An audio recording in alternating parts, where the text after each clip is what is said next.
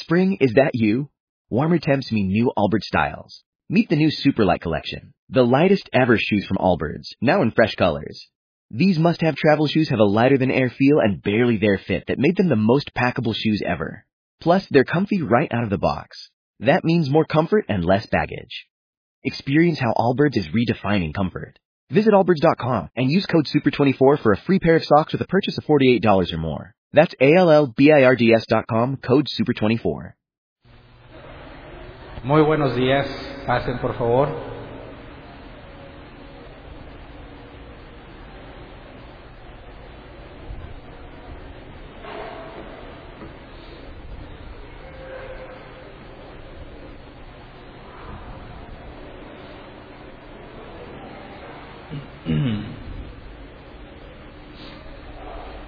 Acompáñenme a Mateo 7. Perdón, Mateo 7, 28 y 29. Nueva versión internacional.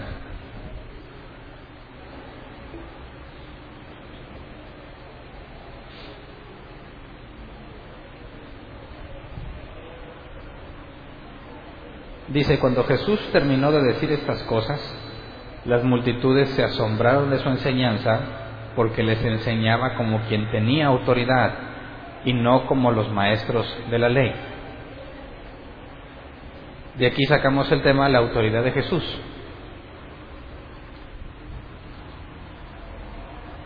Las multitudes se asombran y perciben algo. La enseñanza de Jesús no es como la de los maestros de la ley. Enseña como quien tenía autoridad. Entonces, ellos hacen una comparación. Creo yo que todos los seres humanos comparamos, ¿no? Cuando escuchamos. Cuando alguien nos habla sobre un tema, entendemos ciertas cosas. Cuando otra persona nos habla del mismo tema, podemos comparar cómo estuvo la enseñanza de ambas personas en el mismo tema. En este caso, la multitud se asombra. Eh, ¿Por qué se asombra? ¿Y por qué hay diferencia si supuestamente están enseñando lo mismo? Entonces, alguien puede pararse aquí al frente y enseñar este mismo pasaje, lo mismo que yo diga, pero no vas a entender lo mismo. Tiene mucho que ver la persona que lo está explicando. No se trata de quién es mejor o peor, pero sí hay una diferencia. Las multitudes cuando perciben esta diferencia, se asombran. ¿Por qué se asombran? Hay varias opciones de por qué se podían asombrar, pero quiero que profundicemos en este tema. La autoridad que percibe la multitud hace que la multitud se asombre. Aquí hay algo escondido.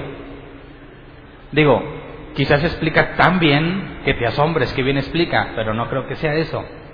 Más bien, hay temas que el lector de contemporáneo que leyera el Evangelio según San Mateo podía captar fácilmente y entender fácilmente cosas que a nosotros se nos escapan porque no tenemos el mismo contexto histórico y cultural. Es decir, podemos leer más de una versión de la Biblia, ¿verdad? Porque sabemos que las traducciones tienen deficiencias, toda traducción tiene deficiencia, pero no, no eh, somos expertos en el griego antiguo, porque este griego antiguo ni siquiera es como el griego de ahora. Entonces, para poder leer un pasaje necesitas ver el contexto, ya hemos hablado de eso, qué es lo que dice el original, y luego también saber históricamente, culturalmente, qué contexto existía. Porque hay cosas que están escritas que solo las personas de ese tiempo, en ese contexto cultural e histórico, podrían entenderlas. Y si nosotros no tenemos ese mismo preconocimiento a la hora de leerlo, no lo vamos a entender. Entonces, no es fácil leer la Biblia, ¿verdad que no? No es de que, ah, bueno, hoy voy a leer mis dos capítulos diarios, ya. No, no. Requiere tiempo, requiere esfuerzo y en muchos casos requiere dinero. ¿Por qué? Porque necesitas diccionarios, necesitas muchas cosas. Puedes decir, bueno, hay recursos gratis en Internet, pero no te regalen el Internet, ¿verdad? Entonces, realmente implica mucho poder analizar la Biblia, pero si tienes hambre de la Biblia, no vas a tener problema en invertir lo que se requiera. Pero tampoco te tienes que aprovechar de eso, ¿verdad? Como para empezar a cobrar por cosas para que la gente aprenda. Dad de gracia lo que de gracia recibís. Entonces, quisiera que analizáramos este asunto porque la autoridad de Jesús es algo que asombra y que nos debe de llevar a ciertas conclusiones a la hora en que nosotros nos desempeñamos al tratar de edificar la iglesia. Entonces, ¿por qué algunas personas tienen algo especial cuando hacen un trabajo para Dios y otros no?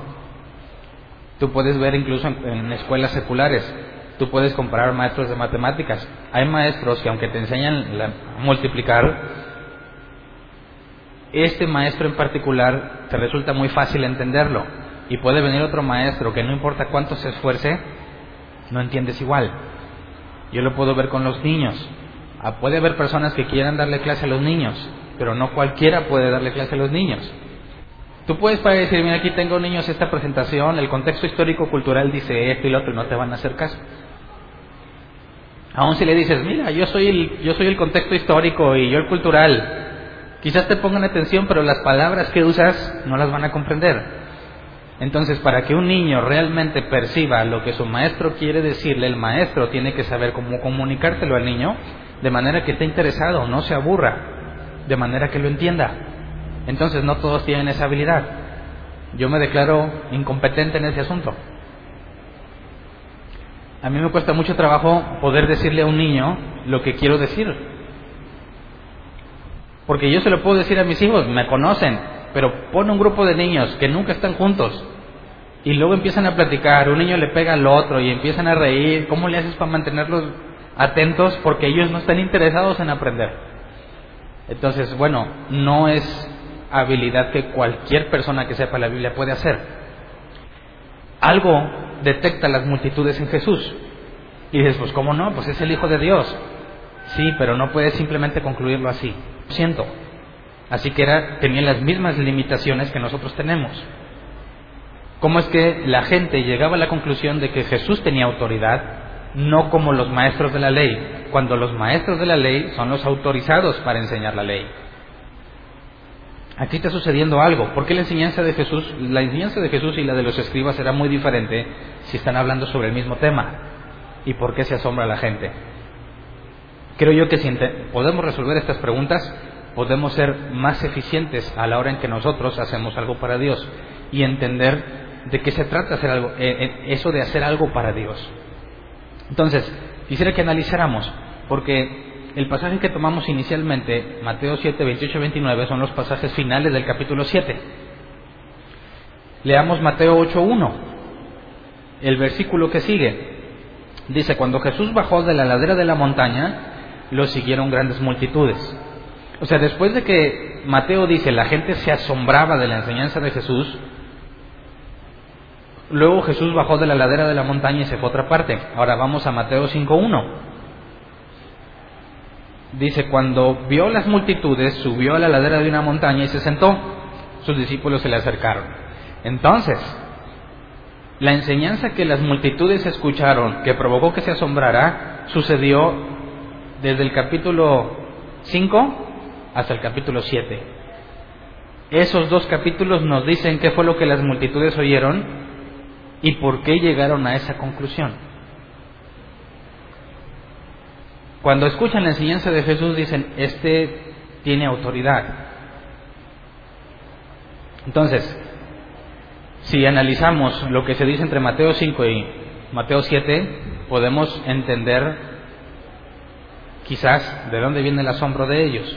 Jesús le dedicó mucho tiempo a enseñar eso. Yo creo que pudo haber sido Quizás en un día un bombardeo de información constante o varios días, no lo sé, no lo especifica, nada más nos dice que subió y luego bajó y se fue. ¿Cuánto tiempo tomó? No estoy seguro, no lo dice. Pero quisiera que hiciéramos un resumen de, los, de los capítulos 5 y 7, un resumen para entender de qué habló Jesús y tratar de ponernos en los zapatos de los que lo estaban escuchando. Entonces, me voy rápido con los versículos. Varios de estos los vimos el miércoles, pero no todos. Hagamos un contraste entre lo que Jesús enseña y lo que la ley dice, porque Jesús empieza a decir, leamos Mateo 5, 21 al 22. Dice, ustedes han oído que se dijo a sus antepasados, no mates, y todo el que mate quedará sujeto al juicio del tribunal. ¿Quiénes son los antepasados? ¿Y quién dijo? Han oído que se dijo a sus antepasados. Bueno, ¿quién dio la ley? Dios por medio de Moisés se lo dijo a sus antepasados. Jesús está diciendo prácticamente, ustedes saben que Moisés dijo esto, ¿verdad? no mates, y todo el que mate quedará sujeto al juicio del tribunal. Cuando dice que quedará sujeto al juicio del tribunal, nos está hablando de lo que el propio Moisés estableció, porque Dios así le dijo, de un tribunal que se encarga de determinar si el que mató, mató con alevosía y ventaja o mató accidentalmente. Si mataba accidentalmente no lo acusaban de muerte. Si se comprobaba que mató con alevosía y ventaja, entonces será condenado a muerte. Ojo por ojo, diente por diente. Dice el versículo 22, pero yo les digo que todo el que se enoje con su hermano quedará sujeto al juicio del tribunal. Es más, cualquiera que insulte a su hermano quedará sujeto al juicio del consejo, pero cualquiera que lo maldiga quedará sujeto al juicio del infierno. Entonces, Jesús da un paso más allá, ¿verdad? Como comentaba el miércoles. No nada más es no mates, ahora es no insultes. Y si te enojas con él, ya, ya te pueden analizar el tribunal. Está más difícil ahora, ¿no? Tú puedes decir, oye, me cae bien gordo, bien gordo, lo odio bastante, pero me controlo y no lo mato. Jesús dice, bueno, ese odio es como si lo hubieras matado. Estás sujeto al juicio del infierno si lo maldices, si le deseas el mal. Luego, vamos a Mateo 5, 27 al 28. En cuanto al adulterio, ustedes han oído que se dijo, no cometas adulterio, pero yo les digo que cualquiera que mire a una mujer y la codicia, ya ha cometido adulterio con ella en el corazón. Entonces no es que vayas y abuses de ella o no es que vayas, te pongas de acuerdo y tengas una relación sexual, sino que desde el momento en que ya la codiciaste en tu mente, dice ya, es exactamente lo mismo. Así que muchos podrían decir, oye, no, ya viste a fulana, oh, ya la vi. ¿Cómo quisiera que quisiera? Pero está casada, ¿qué me importa? Pero nunca llegaste al adulterio porque nunca te peló. Bueno, Jesús dice, aunque ella no haya estado interesada, tú ya adulteraste con ella. Así que no nada más es lo que fuiste a hacer, sino lo que deseaste hacer. No es que no lo hayas matado, sino que lo odiaste, y deseaste el mal para él. Jesús está haciendo lo más complejo. Se está yendo a cosas que nadie más puede ver, solo tú. Está llevando el asunto de la ley a un asunto personal interno que quizás nadie más pueda percibir. Luego, 31 al 32, voy a estar diciendo los versículos de este capítulo. Dice el divorcio, se ha dicho, el que repudia a su esposa debe darle un certificado de divorcio. Pero yo les digo que excepto en caso de infidelidad conyugal, todo el que se divorcia de su esposa le induce a cometer adulterio y el que se casa con la divorciada comete adulterio también. Más adelante se le cuestiona a Jesús de eso y lo veremos más adelante. Pero está diciendo, no, no te puedes divorciar por lo que tú quieras. No se trata de que le des una carta y le digas, ya vete, ya no te quiero. Si ella no ha hecho algo inmoral, que es lo que la raíz habla aquí, inmoralidad sexual, cuando se nos traduce como infidelidad conyugal, no es apropiado habla de inmoralidad sexual. Dice, en ese caso se pueden divorciar solamente en ese caso. O sea, si un hombre está casado y dice, ya me cansé o tengo tres, me voy a quedar nomás con una y divorcio las demás, dice, eso está incorrecto. Pero ¿por qué permite la poligamia? Por eso digo que más adelante la vamos a tocar. No es que, no es que Dios esté de acuerdo con la poligamia, sino que les permite hasta cierto punto. Y más adelante analizaremos ese, ese dato. Pero entonces el divorcio ya no es así porque sí, tiene que haber caso de inmoralidad sexual. De hecho, en un pasaje más adelante, Pedro, si no me equivoco, Pedro es el que dice, no, pues no conviene casarse entonces. o sea, que te casabas con la base de que cuando yo quiera, pues la despido. Y si Jesús dice, no, ya no la puedes pedir por cualquier cosa, pero dice, no, pues no conviene casarse. Fíjate con qué mentalidad se casaban. Mateo 5, 33 y 34 dice, también han oído que se dijo a sus antepasados, no faltes a tu juramento, sino cumple con tus promesas al Señor. Pero yo les digo, no juren de ningún modo, ni por el cielo, porque es el trono de Dios. Y sigue diciendo, así que antes le decía, si juras, cumple. Ahora dice, no es necesario que jures. Si necesitas jurar, ya estás mal. Más adelante leemos que tú sí sea sí y tú no sea no. ¿Bajo qué condición necesitas jurar? Imagínate, se enoja tu novia o tu esposa contigo. Es otra vez lo hiciste, Hernán, otra vez. Ya no lo voy a hacer. No, no te creo nada. De veras ya no lo voy a hacer. No te creo. ¿Cómo le haces para convencerla? Te lo juro por Dios santo.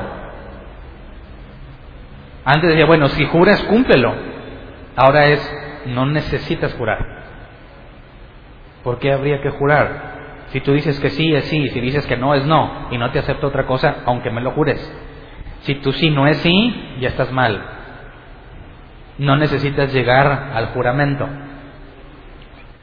38 y 39. Ustedes han oído que se dijo ojo por ojo y diente por diente, pero yo les digo, no resistan al que les haga mal. Si alguien te da una bofetada en la mejilla derecha, vuélvele también la otra. Entonces, si alguien me hizo algo, ya no me puedo desquitar. Pero, ¿qué pasa si alguien mataba a una persona accidentalmente y los familiares del asesinado o del finado querían vengarse del asesino? Y a ellos no les importa investigar si fue accidente o no. Ellos quieren ir a matarlo porque ojo por ojo, diente por diente. Dios dijo, vete a una de las ciudades de refugio y te vas a quedar ahí mientras se hace un juicio y se determina. Si el juicio determina que fue accidental, ahí te quedas para que no te maten. ¿Verdad? Pero si se demostraba que fue intencional, esa ciudad no lo va a proteger. Entonces, ya no se vale, dijo Jesús. Si te hacen algo, déjalos. Cambia ese sentido, cambia completamente. ¿Está Jesús cambiando la ley? Está diciendo, no, no, no, Dios se equivocó, ahora viene esta. O como dicen algunos, es que Dios se dio cuenta que no le funcionó, así que tuvo que hacerle mejoras, versión 2.0. La ley de Moisés 2.0, porque la primera no jaló. Eso dicen los ateos. Los judíos que no creen en el Mesías, ¿qué dicen? Ese hombre es un blasfemo y está cambiando la ley. ¿Con qué derecho la cambias? Si Dios dijo que esta ley es para siempre, precepto eterno, nadie lo puede cambiar. Y cuando Jesús empieza a decir estas cosas, la está cambiando, por tanto Él no puede venir de Dios. Dios no se contradice así. Luego, versículo 43 y 44, ustedes han oído que se dijo, ama a tu prójimo y odia a tu enemigo. Pero yo les digo, amen a sus enemigos y oren por quienes los persigan. Esta es más fea, más grave, porque los judíos están esperando el Mesías que derrote a sus enemigos. Y Jesús le dice, no, no, no, no, no, ámalos. Entonces, ¿cómo? Y habla sobre la milla extra, ¿verdad?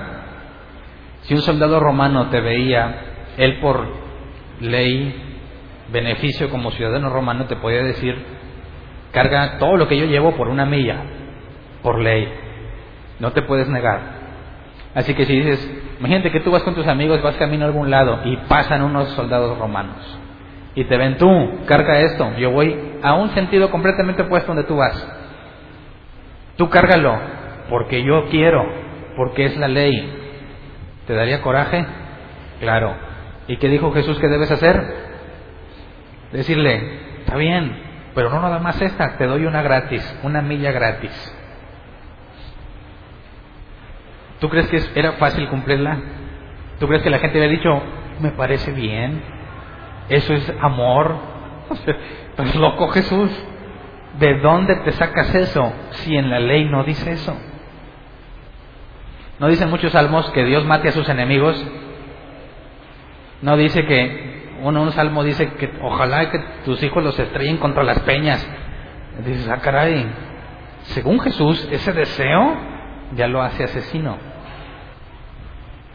No lo puede hacer, no lo puede ir a cumplir, pero realmente lo desea. Y Jesús dijo, ese deseo ya te pone ante el tribunal para que te juzguen. Entonces, ¿está cambiando o no está cambiando la ley? Si la está cambiando tenemos un grave problema, porque la ley no debe de cambiar según Dios. Si la está cambiando, entonces Jesús no puede venir de Dios. Entonces, ¿la está cambiando o no? Y dices, pues no. Pero ¿cómo? Si después de lo que está diciendo, ¿no te parece que la está modificando? Entonces aquí hay algo más profundo. Mateo 6.1. Cuídense de no hacer sus obras de justicia delante de la gente para llamar la atención. Si actúan así, su Padre que está en el cielo no les dará ninguna recompensa.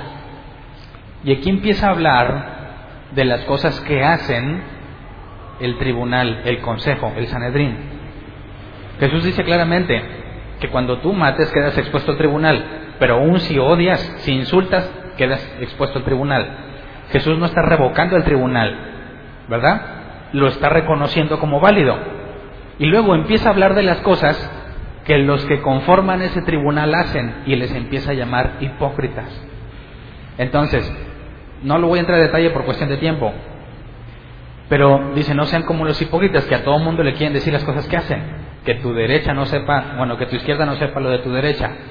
No andes proclamando tus obras a nadie. Eso debe de quedar en secreto. Y si lo proclamas, ahí quedó tu recompensa. ¿Cuál es la recompensa? Que van a decir, ah, mira, qué bueno es Hernán. Y ya. Pero si tú realmente haces cosas que la gente no sabe y lo haces porque sabes que es bueno, Jesús dice, tu Padre te lo recompensará. Pero si lo haces por la recompensa, ya no tiene sentido. Entonces, Jesús empieza a decir cosas que es común ver por la eh, ejecutadas por la autoridad, cosas que normalmente los sabios, los más cercanos a Dios hacen, Jesús empieza a decir, no sean como los hipócritas, a pesar de que todo el pueblo los reconoce como un grupo especial para Dios. Y ahorita entramos más en detalle eso, pero entonces, Mateo 6:6 dice, pero tú cuando te pongas a orar, entra en tu cuarto, cierra la puerta y ora a tu Padre que está en lo secreto. Así tu Padre que ve lo que se hace en secreto te recompensará.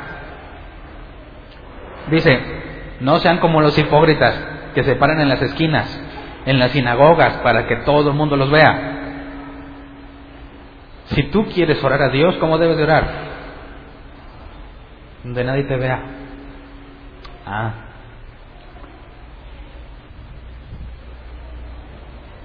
¿Qué tanto se ora aquí?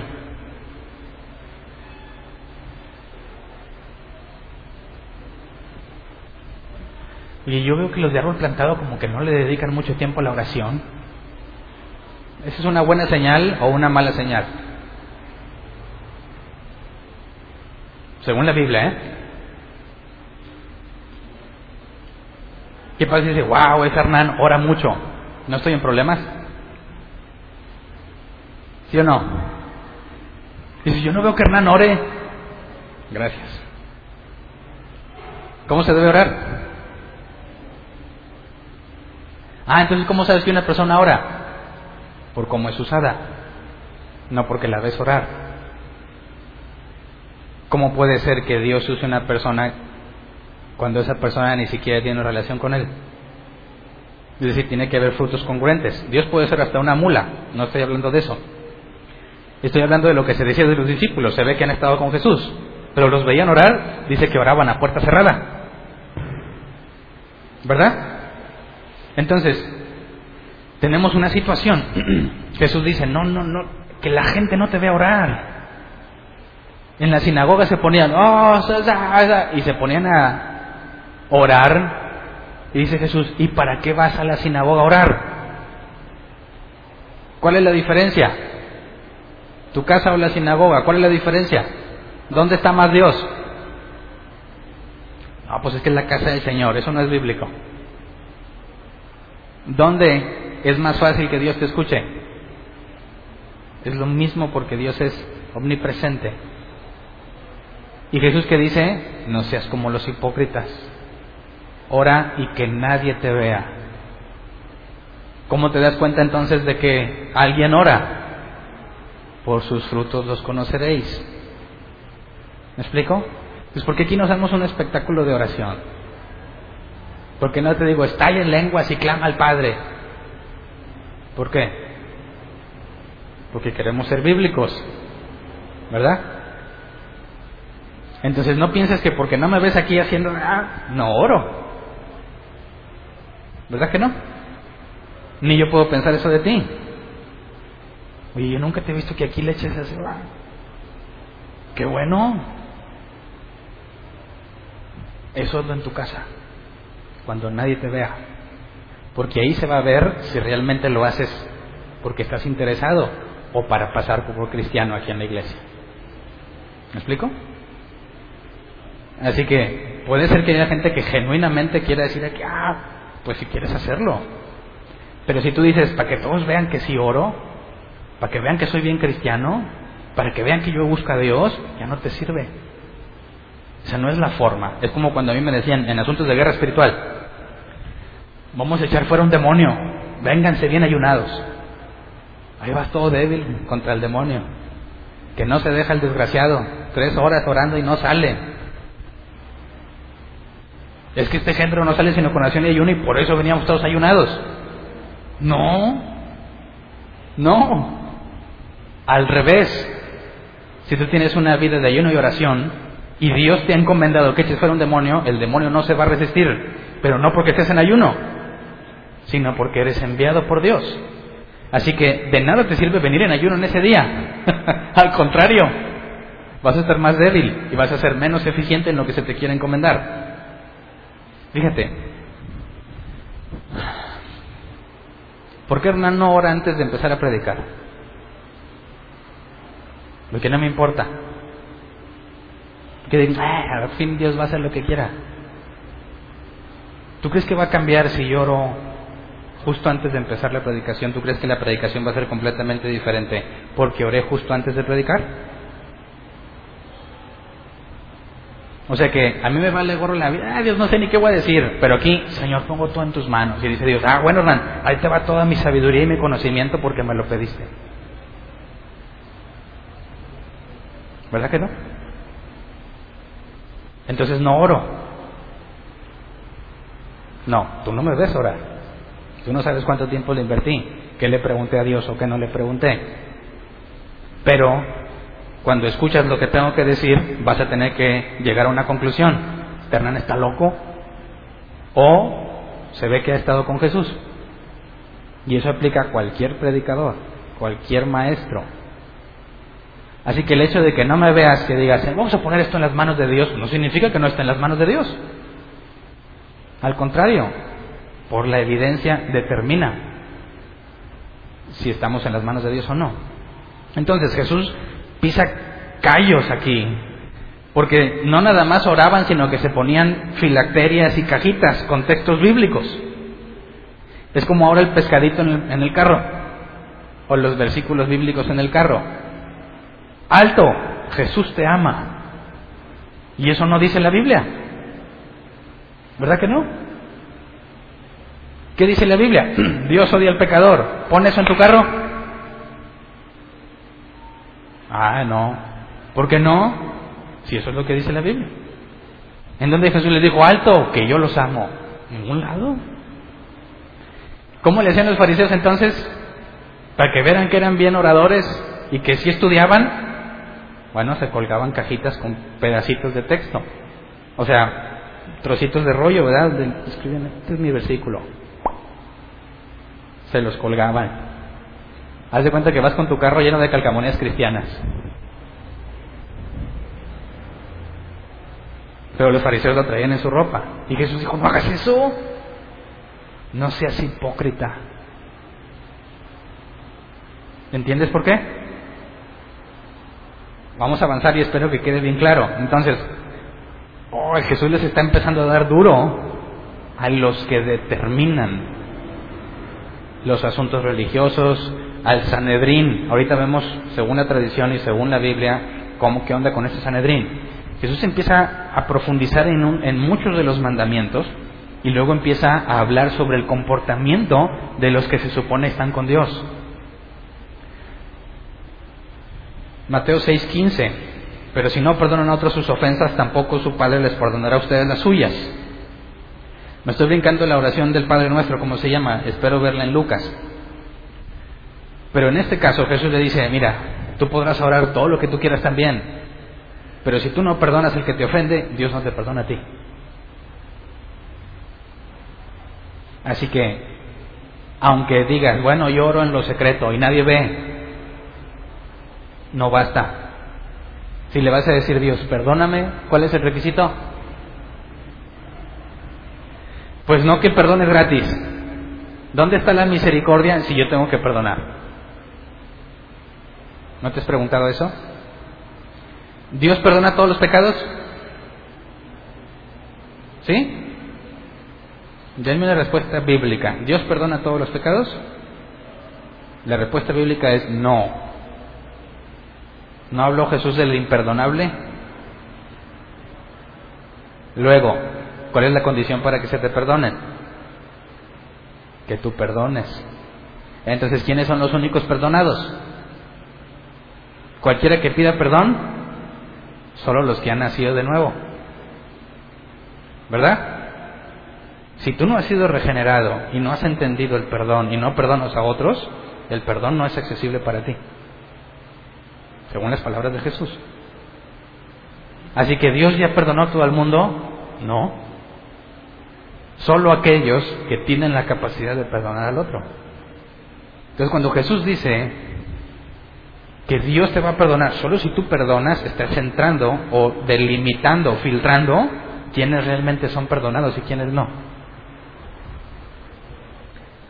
Entonces, no es faramaya tampoco, ni nada más porque lo pides. Tiene que haber obras en ti. Tiene que haber evidencia para que entonces sea perdonado. Versículo 17 y 18. Pero tú cuando ayunes, perfúmate la cabeza y lávate la cara para que no sea evidente ante los demás que estás ayunando, sino solo ante tu Padre que está en lo secreto y tu Padre que ve lo que se hace en secreto te recompensará. ¿Por qué? Porque también Jesús aclara que los hipócritas andan con la cara bien demacrada para que todos vean que están ayunando.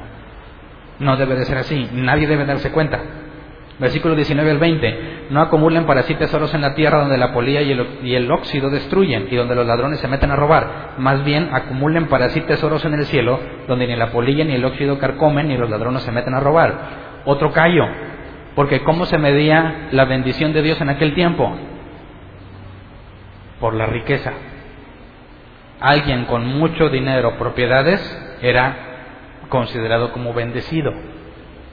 Y Jesús le dice, tú no busques eso, no busques hacer tesoros aquí en la tierra, busca los de Dios. Entonces, la cantidad de dinero que has acumulado, ¿me dice que tanto te ama Dios? No. Es más, hasta te puede ser perjudicial, ¿no? Porque ¿a qué te has estado enfocando entonces?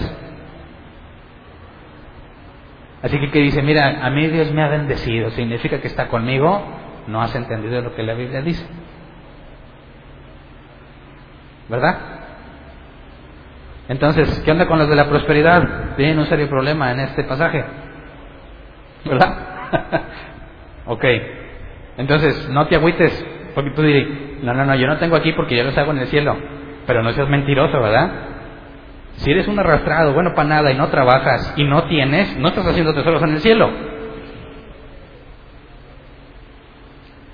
Solo aplica cuando dices, mira, tengo tiempo para poder un negocio, lo que sea, y toda la energía, pero decido no hacerlo para hacer cosas que Dios me ha pedido. Entonces si estás haciendo tesoros en el cielo. Pues dices, no tengo, nadie me da trabajo y no tengo nada, estoy haciendo tesoros en el cielo, te estás engañando a ti mismo. Así que no significa que los pobres son bien ricos en el cielo, ¿eh? Puedes ser pobre por tu culpa, por mediocre, por chambón, porque no cumples. Y también puede ser que te vaya muy bien, aunque no te esfuerces en eso. ¿Cuál sería el sueño ideal de un cristiano? Saben, yo he pensado, a mí un día me gustaría tener mucho dinero, pero sin que yo trabaje pero no porque no quiera trabajar, sino porque me es más valioso dedicar el tiempo a las cosas de Dios. Pero pues sé que también tengo que trabajar. Así que se me ocurre una excelente idea que espero que un Dios me cumpla, que Dios un día me la cumpla. Yo quiero poner un negocio donde quizás tenga que invertirle mucho tiempo, pero ese negocio tiene que ir creciendo y después yo pueda encargar personas que lo administren, personas que se encarguen de hacer que funcione, mientras yo me dedico a lo que es más importante. Así que si el negocio es mío y muchos de ahí se benefician, pero yo no tengo que trabajar ahí. ¿Es buena idea o ando bien perdido?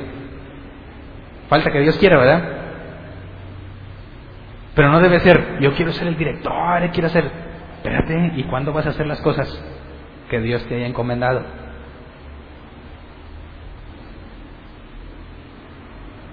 No busques la riqueza terrenal. Jesús dijo, no puedes servir a dos señores, o a Dios o las riquezas. Pero también hay tiempo para todo, ¿verdad? Va a haber tiempos en los que tienes que trabajar mucho y va a haber tiempos en los que ya no vas a poder. ¿A los cuántos años ya no te quieren las empresas? ¿Y qué vas a hacer después? Ah, a veces no pensamos en eso. Bueno, no te enfoques aquí, enfócate en lo que hay allá. Mateo 7 del 1 al 5. Este es controversial. No juzguen a nadie para que nadie los juzgue a ustedes. Porque tal como juzguen se les juzgará, y con la medida que midan a otros se les medirá a ustedes. ¿Por qué te fijas en la astilla que tiene tu hermano en el ojo y no le das importancia a la viga que está en el tuyo? ¿Cómo puedes decirle a tu hermano, déjame sacarte la astilla del ojo cuando ahí tienes una viga en el tuyo? Hipócrita, saca primero la viga de tu propio ojo y entonces verás con claridad para sacar la astilla del ojo de tu hermano. Y esto se ha convertido en el eslogan de todos los que quieren ser ignorantes de la Biblia. Porque el momento que le digas, oye, eso me parece que no es bíblico, no juzgues. ¿Verdad? ¿No es el escudo mágico de muchos? Oye, no, es que mira, Dios me dijo que, que yo debo de enfocarme en un negocio y prosperar. ¿No dijo Jesús que no te enfoques en eso? No juzgues. Hagamos un pacto, traigan todos una siembra y Dios les multiplicará abundantemente. Y oye, pero el original, el original no dice abundantemente, no juzgues. Entonces, ¿qué hacemos con este otro pasaje? Leámoslo. Juan 7:24, palabras de Jesús. No juzguen por las apariencias, juzguen con justicia. Entonces, si yo fuera te le diría, ni Jesús se pone de acuerdo. Le dicen, no juzguen, y luego juzguen con justicia. Entonces Jesús, ¿juzgo o no juzgo? Todo el que me diga, no me juzgues, ¿qué le debes de decir? Hipócritamente, no. ¿Cuál es el contexto? De no juzguen para que no sean juzgados. Tú no puedes decirle, mira, tienes una astilla cuando tú tienes una viga en el tuyo. Pero ¿qué tal si yo no tengo viga?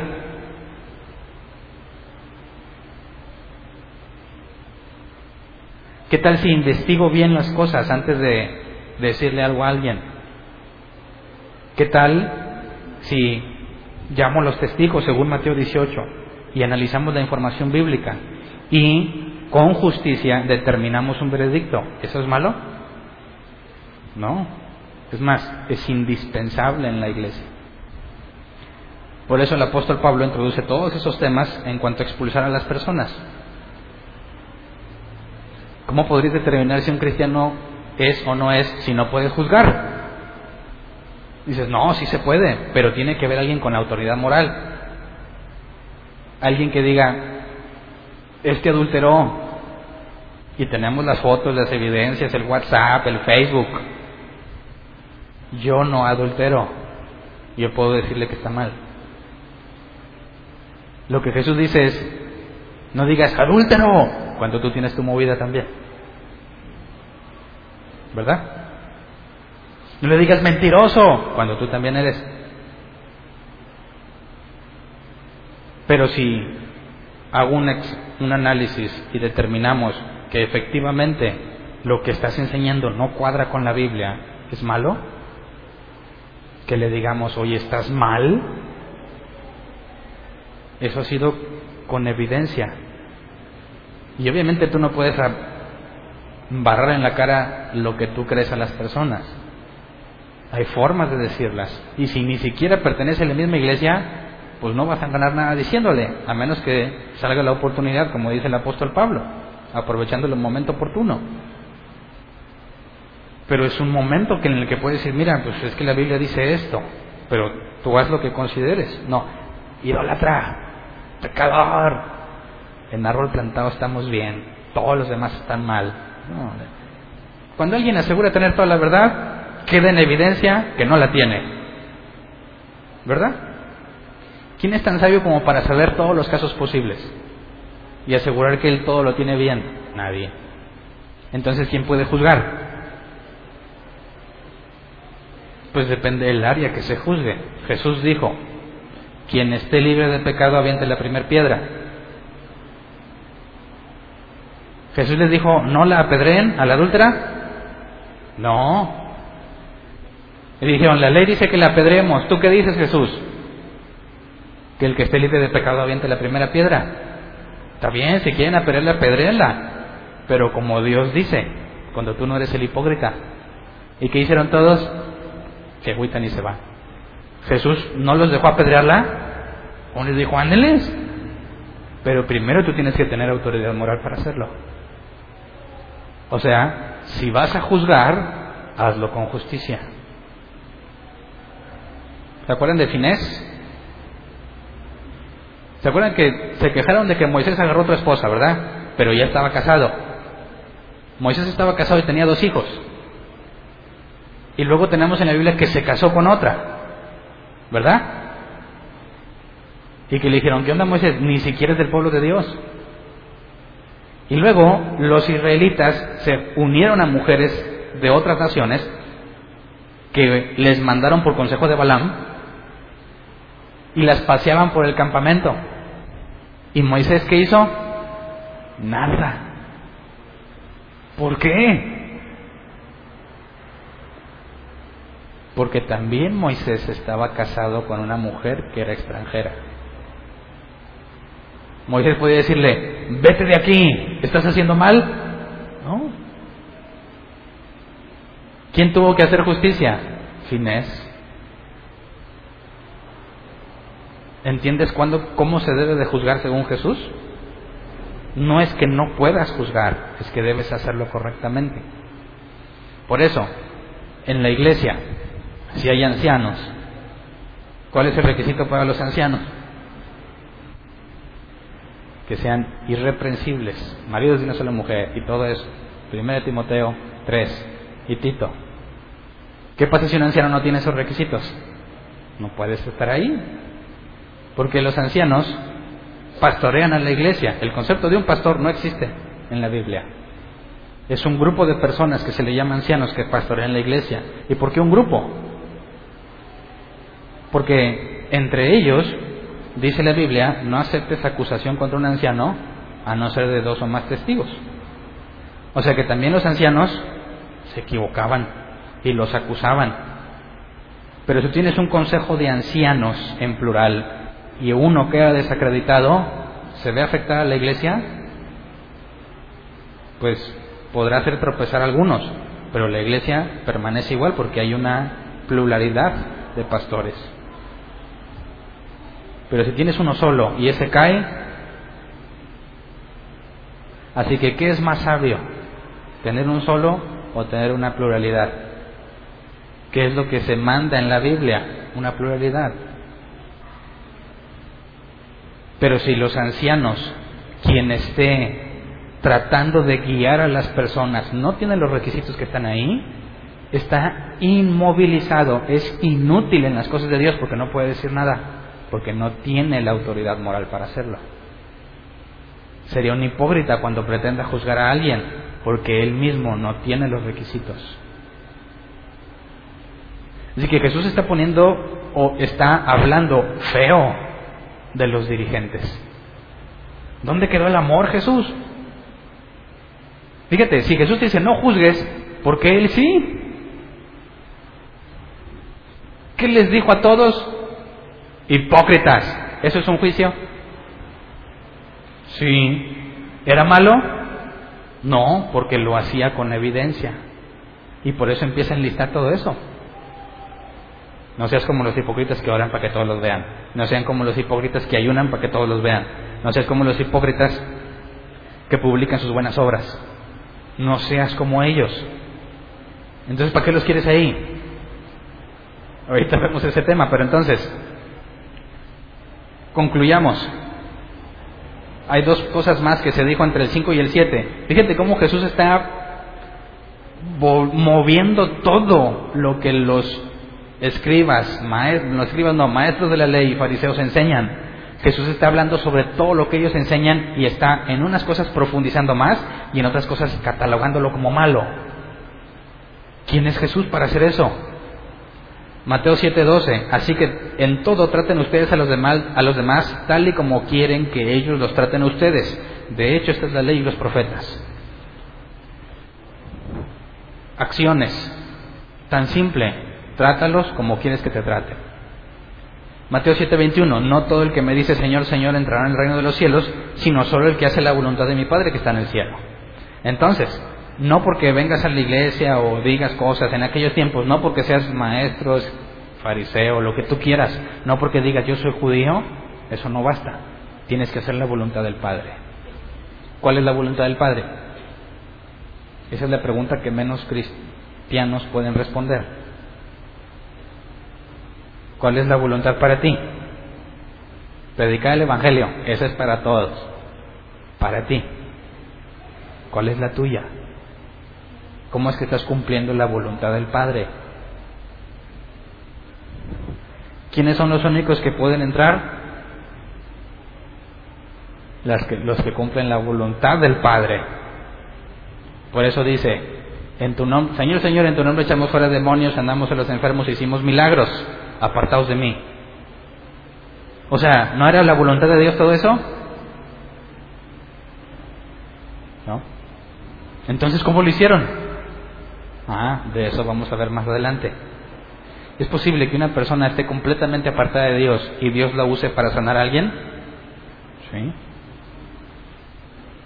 ¿El hecho de que Dios lo haya usado para sanar a alguien significa que está bien con Dios? No. Ahí están esos. En tu nombre echamos fuera demonios, sanamos enfermos, hicimos milagros. ¿Qué clase de cristiano hace eso? ¿Y qué les va a decir Jesús? Apartaos de mí. Entonces, ¿cuál es la voluntad que tienes que cumplir? La que Dios tiene para ti. ¿Cuál es esa? Ahí es donde casi todos los cristianos tropiezan. No saben y es grave. ¿Verdad? No es tan grave si tienes poquito, apenas vas agarrando la onda. Pero si tienes más de tres años, tomando como base a Pablo, que le tomó tres años en lo que tuvo el encuentro con Jesús hasta que se presentó en la iglesia listo para servir, tres años, tomémoslo como referencia. Tienes más de tres años y no sabes qué se te ha encomendado, algo está mal. ¿Qué haces entonces con tu vida? No, pero yo adoro al Padre. Yo vengo y canto en la iglesia. Yo le ofrendo. ¿Tú crees que esa es la... Yo te creé, Hernán, para que me cantes y me ofrendes. ¿Sí? Hay algo mucho más profundo y más útil que la mayoría de los cristianos ignoran. No debes ignorar eso. Y lo malo es que nadie te lo puede decir. ¿Quién es el único que te lo puede decir? Él. ¿Cómo es que no lo sabes? A mí se me hace que ni le preguntas. Y si le preguntas, dices, gracias Señor por estos alimentos y por favor revélame lo que te pedí. ¿Cuál es tu voluntad? Amén. Eso no es pedir. Si realmente te interesara, estarías todo el tiempo, Señor, por favor, muéstrame para qué me trajiste. No puedo estar en paz, no puedo seguir desperdiciando mi vida sin saber a dónde ir. ¿Cómo te voy a dar cuentas cuando me digas qué hiciste con los talentos que te di si ni siquiera sé cuáles me diste? ¿Te das cuenta de lo grave que es? ¿Y por qué no le preguntas? Porque dices, ah, un día, un día me dirá, yo confío que un día me dirá. ¿Y mientras qué haces con tu vida? Lo que tú quieras. Ahí está el problema. Cuando vengan a pedirte cuentas, Berna, ¿qué hiciste? Yo te di la complexión, no sé, un ejemplo absurdo, te di la complexión para que seas el mejor nadador del mundo. ¿Qué estás haciendo jugando soccer? Es que me gustó, Dios.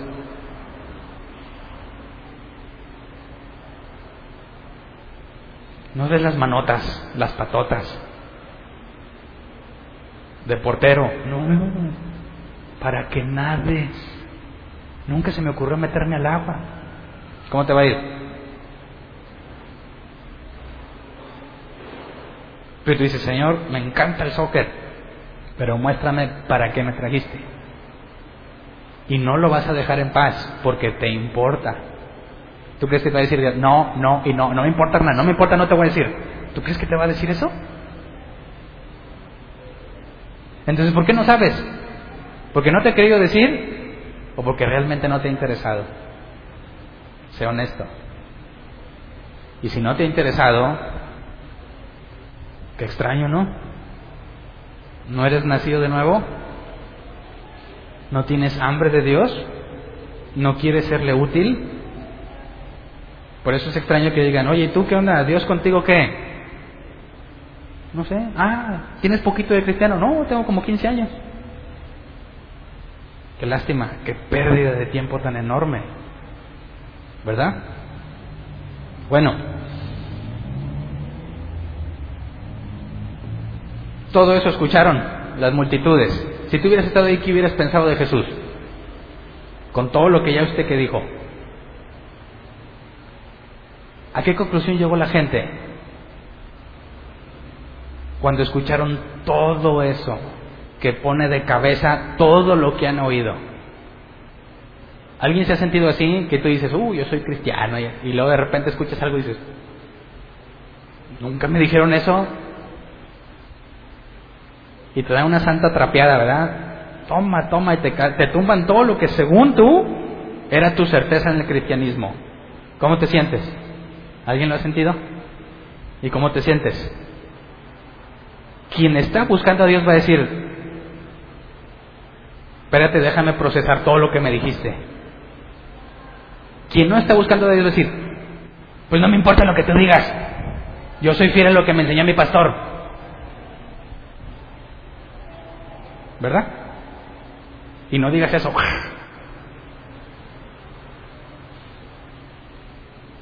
¿Cómo se sentía toda esta gente? Cuando le dicen, todo lo que has oído, está mal. Y les dijeron que Dios había dicho. Así que no hay más que dos opciones. Jesús es un mentiroso o tiene la razón. Leamos lo que Mateo escribe en cuanto a la reacción de la gente. Mateo 7, 28 y 29. Cuando Jesús terminó de decir estas cosas, las multitudes se asombraron de su enseñanza, porque les enseñaba como quien tenía autoridad y no como los maestros de la ley. Entonces, el original nos da información muy útil en cuanto a la reacción de estas personas. Cuando dice se asombraron, no les dijeron, chido, no. Se asombraron es el griego ekpleso, que se traduce como estar en shock, presenciar algo increíble, estar sumamente impresionado. Por eso les pregunto si se han sentido así.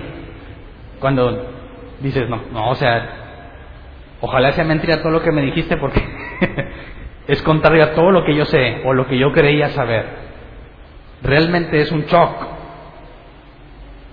Y luego dice, porque les enseñaba como quien tiene autoridad, y la palabra enseñaba es vida que, que se traduce como doctrina de enseñanza, pero dida que viene de didasco, que se traduce como provocar que aprendan. Ah, entonces no nada más se asombraron por lo que dijo, sino porque lo entendieron.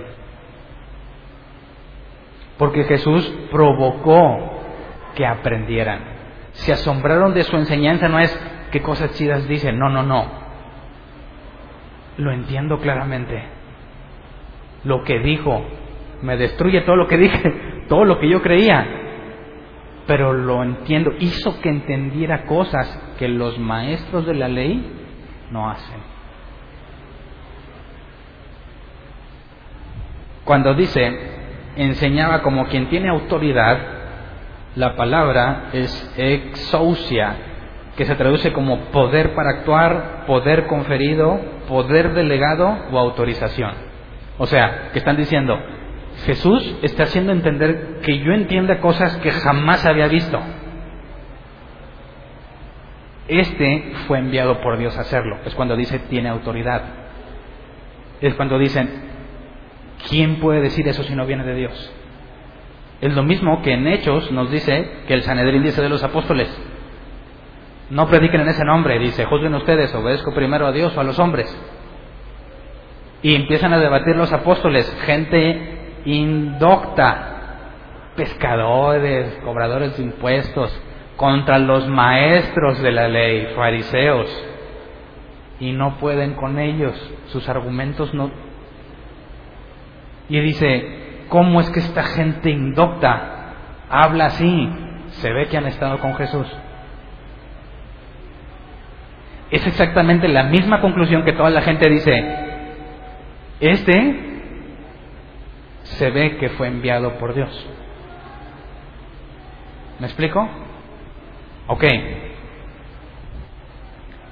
La palabra autoridad quizás podamos expresarla o entenderla un poco más en Apocalipsis 11, 3 al 6. Ahí mismo se utiliza esa misma palabra en griego. Dice, por mi parte, yo encargaré a mis dos testigos que, vestidos de luto, profeticen durante 1260 días. Estos dos testigos son los dos olivos y los dos candelabros que permanecen delante del Señor de la tierra. Si alguien quiere hacerles daño, ellos lanzan fuego por la boca y consumen a sus enemigos. Así habrá de morir cualquiera que intente hacerles daño. Estos testigos tienen poder para cerrar el cielo a fin de que no llueva mientras estén profetizando y tienen poder para convertir las aguas en sangre y para azotar la tierra cuantas veces quieran con toda clase de plagas.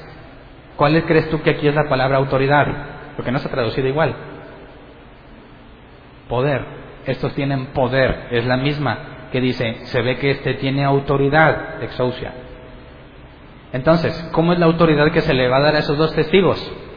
Tienen poder para hacer que no llueva y para convertir las, las aguas en sangre. ¿Y cuándo lo pueden usar? Cuantas veces quieran. O sea, Dios le dice, tú tienes poder para hacer que el agua se convierta en sangre. Y imagínate que me lo da a mí. Le digo, órale. ¿Y tú me dices cuándo usarlo? Cuando tú quieras. Me está dando, Hernán, tú tienes poder para hacer esto, como gustes, cuantas veces quieras. Yo te doy la autorización. Así que yo puedo salir, uh, veo agua, sangre, sangre, sangre. Cuantas veces yo quiera, ¿no? Ah, no, no, no, dice que es para defenderse. Ah, bueno, entonces mi autoridad o el poder que se me está dando, Dios lo delimita. Cuando dicen que Jesús tiene autoridad, ¿a qué hacen referencia? A que la manera de hablar de Jesús hace pensar, este efectivamente viene de Dios. Cuando lo ven en los apóstoles, dice, estos se ve que han estado con Jesús. Fíjate cómo ni le dan el crédito a Jesús ni a los apóstoles, sino de quién viene. Ahora, excelente, pero ¿por qué se asombran? ¿Por qué se asombran? ¿Por qué se asombraron? Porque dices, wow, qué conocimiento. No. Aquí es donde hablo del contexto histórico y cultural. Necesitamos entender lo que esta gente en este tiempo hacía y cuáles eran las normas, cuál era la forma de trabajar, cuál era la forma de vivir para poder entender el asombro que están experimentando. ¿Por qué? Por eso te he preguntado. ¿Jesús está cambiando la ley o no? Si la está cambiando, entonces no puede venir de Dios. Porque Dios dijo que su ley es para siempre. Es más, el mismo Jesús en el capítulo 5 dice, la ley de Dios no va a cambiar. Nunca. Y luego dice, pero ¿oíste que fue dicho eso? Pues no. ¿Cómo puede ser que la cambie si acaba de decir que esa no cambia. Entonces, cuando te dice, no mates, pero si lo odias, si te enojas, si lo insultas, es lo mismo. no adulteres, pero si ves a una mujer y te la imaginas aquí, la codicias, ya adulteraste. ¿La está cambiando? No, está diciendo cosas nuevas. Esta sigue igual, no sé si me explico. Tú vas a poder cumplirla sin problema si cumples lo que Jesús dice. Es decir, tú nunca vas a quebrantar la ley de adulterar si tienes cuidado de no codiciar a una mujer. ¿Verdad? Pero la ley, la ley no decía no codicies en tu mente a la mujer porque eres un adúltero. No. Te dice no adulteres. Y Jesús dice, pero si quieres cumplir eso, la única forma es que no la codices en tu mente. Si no quieres matar a alguien, controla tu carácter, no odies y no insultes. ¿Me explico? Si quieres orar para Dios, no lo hagas en público. ¿Te hizo algo tu enemigo? Ponle la otra mejilla. Entonces no te la está cambiando, la está haciendo más estricta. No sé si me explico. En, en este, este pasaje lo resume, fíjate. El propio Jesús lo dice.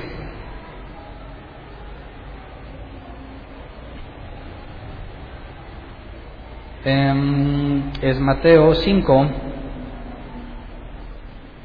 Mateo 5:20. Y lo dijo antes de explicar todo lo que leímos.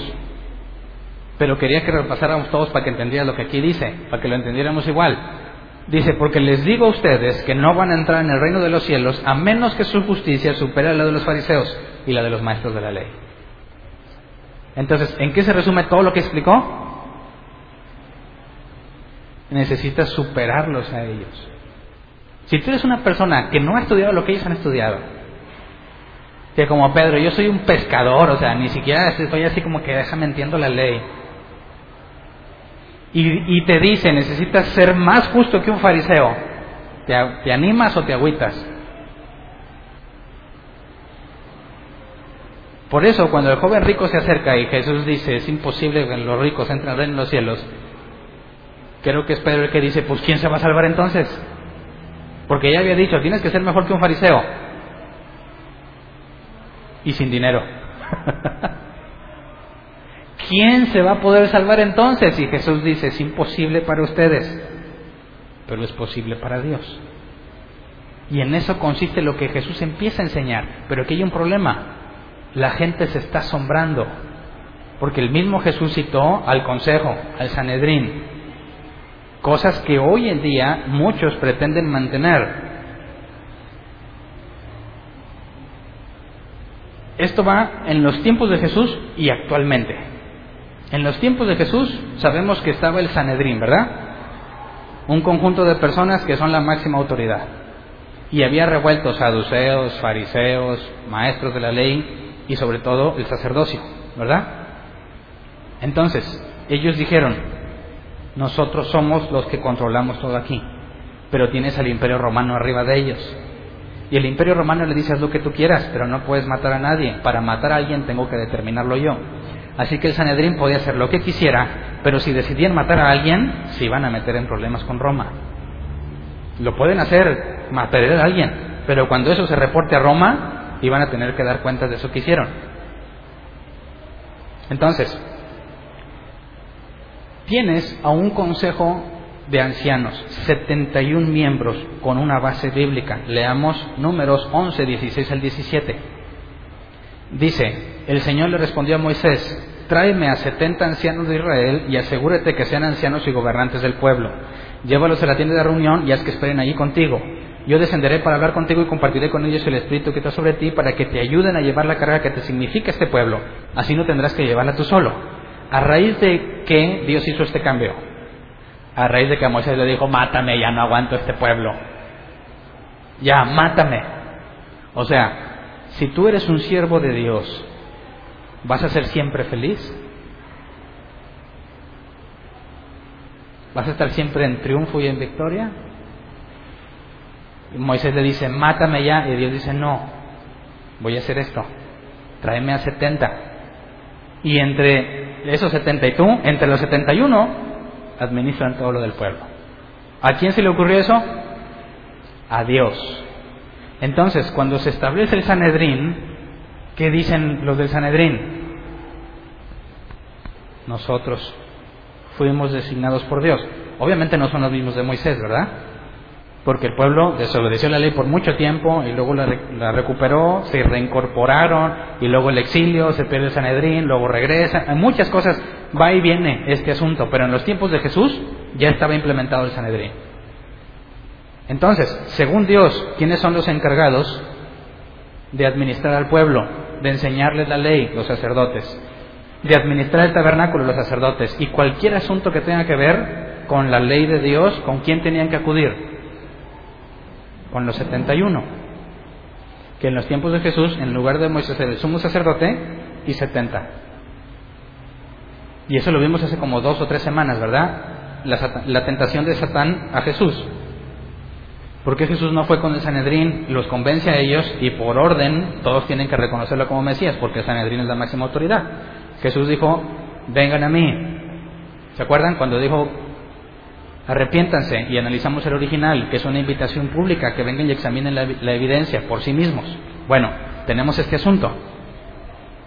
¿Con qué autoridad Jesús está haciendo todo lo que hace si no es uno de los miembros del Consejo? Dios quebrantaría su propio regla. Así que tenemos este asunto, los cristianos. Dice, bueno, con los ateos ni se diga, ¿verdad? Yo no te creo nada. Este asunto no te lo van a debatir los cristianos, pero sí te lo van a decir los judíos que no reconocen a Jesús como Mesías. Te van a decir, ¿Eres judío? Le va a decir, no.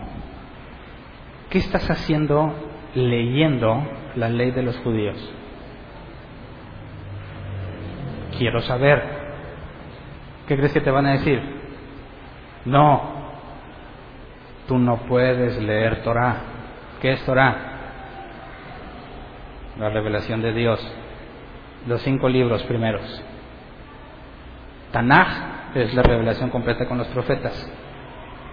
Tú no puedes leerla porque tú no eres judío. Ya la leí. No puedes interpretarla. ¿Por qué no? Porque la vas a interpretar mal. ¿Por qué mal? Porque tú no eres un judío autorizado por Dios. ¿Sí me explico? Dios dijo, cuando tengan algún asunto, vayan a Moisés, ¿verdad? Entonces se peleaba la gente y ¿con quién iban? Con Moisés. Querían preguntarle a Dios algo y ¿con quién iban? Con Moisés. ¿Qué pasa cuando Moisés dice, ya mátame, ya no quiero seguir? Dios dice, bueno, otros 70 más. Aunque ya se habían organizado porque Jetro le dijo a Moisés, oye Moisés, estuve viendo a la gente que hace fila todo el día con asuntos insignificantes, todo el día están formados para que los atiendas. No, organízate, Pon a unos que vean los asuntos, los asuntos más simples y tú tratas los más complejos. Bueno, por eso no fue una idea de Dios, eso fue una sugerencia de Jetro, suegro de Moisés, que Moisés implementa. Pero hasta que Moisés dice, quítame la vida y quiere renunciar, y Dios le dice, no, ahí están los 70 para que contigo, los 71, hagan todo eso, toda la gente tenía que acudir a ellos, ¿verdad? Entonces, cuando la gente quiere saber algo de Dios, ¿a quién le preguntan? A los autorizados. Por eso los judíos te dicen, ¿quién te autorizó? ¿Quién te explicó? Eh, yo. Estás bien mal, estás mal. Pésimamente mal. ¿No ves lo que Dios dijo? Cualquier conclusión a la que tú llegues está mal porque ningún judío autorizado te la reveló. Dice, a ver, ¿qué, tú, ¿qué sabes tú de la tradición? ¿Del contexto histórico? ¿Cómo lo han aplicado durante estos años? Entonces, ¿qué haces ahí leyéndola? No la leas. ¿Alguien ha hablado con alguien del judaísmo, ya sea simpatizante o un judío? Eso es lo que te van a decir. Te van a poner una buena regañada. Porque tú no eres quien. Así que, en el contexto, ¿qué está haciendo Jesús enseñando? Si él no es miembro del Sanedrín. ¿Entiendes el asombro? No es cómo se atreve, es entiendo. Jesús me está enseñando cosas que nunca entendí y él no es del Sanedrín. ¿Cómo puede ser eso posible? Esto es grave. ¿Dios ya no usa el Sanedrín entonces? Es más, ¿qué dijo Jesús del Sanedrín? Bola de hipócritas. Esto está grueso. ¿Es Jesús un loco que está cambiando lo que Dios dijo? ¿O cómo es posible que Jesús, no estando en el Sanedrín, pueda guiarnos a Dios? Tú, ¿Dios te guía? ¿Sí o no? No, Arna, ya me hiciste dudar. ¿Tienes algún super amigo judío que te guíe? No cualquier judío, tiene que ser autorizado. ¿No lo tienes? Todo lo que sabes está mal. Bueno, te la creo si Jesús no hubiera enseñado lo que enseñó. Es decir, yo puedo llegar a conclusiones correctas de lo que leo, o sea, Dios me puede guiar o no me puede guiar. Lo que el judaísmo ortodoxo, que no cree en el Mesías, asegura es que ellos tienen contrato de exclusividad. Que Dios no le va a hablar a nadie que no sea uno de los autorizados. Así que cualquier cosa que tú digas está mal. Pero ¿qué es lo que dice Jesús? Jesús reconoce el tribunal porque dijo, si odias y eso, estás ante el tribunal. No lo está quitando de ahí, pero les dice hipócritas. Ahora, esto es interesante. ¿Estamos cambiando algo de parte de Dios? O sea, ¿estamos quebrantando la escritura? Fíjate, Mateo 21, 23. A ver si con este contexto entiendes lo que le preguntan a Jesús.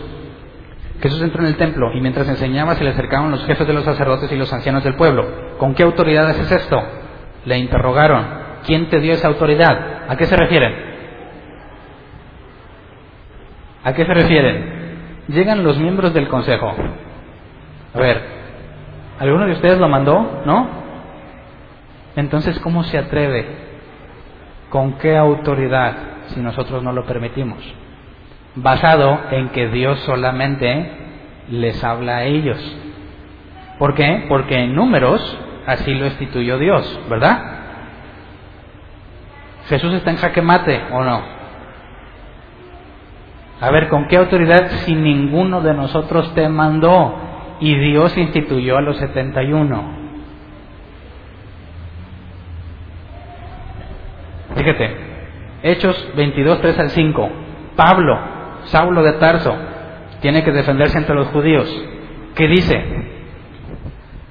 Yo soy judío nacido en Tarso, de Cilicia, pero criado en esta ciudad bajo la tutela de Gamaliel recibí instrucción cabal en la ley de nuestros antepasados y fui tan celoso de Dios como cualquiera de ustedes lo es hoy día. Perseguí a muerte a los seguidores de este camino, arrestando y echando en la cárcel a hombres y mujeres por igual.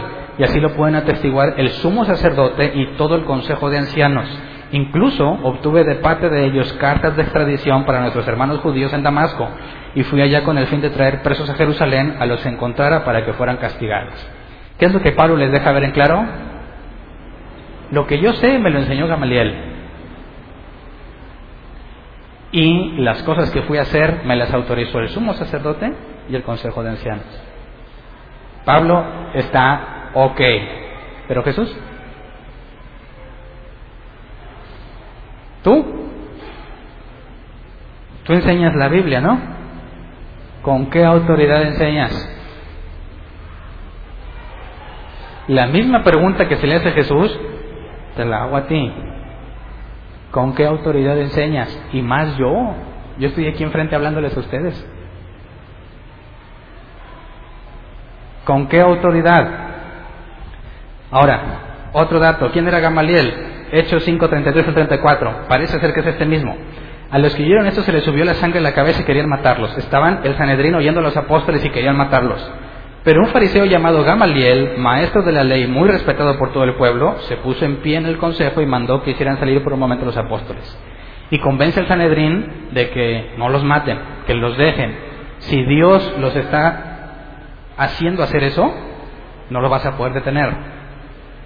Pero si Dios no los mandó a eso, no van a durar. Y a todos dijeron, bien. ¿Quién los convence de Gamaliel? Parece ser que este es el mismo que instruyó a Pablo. ¿Entiendes por qué era tan importante saber el asunto de quién te da autoridad? ¿Por qué se asombra la gente? Esto está contra la norma, no es normal.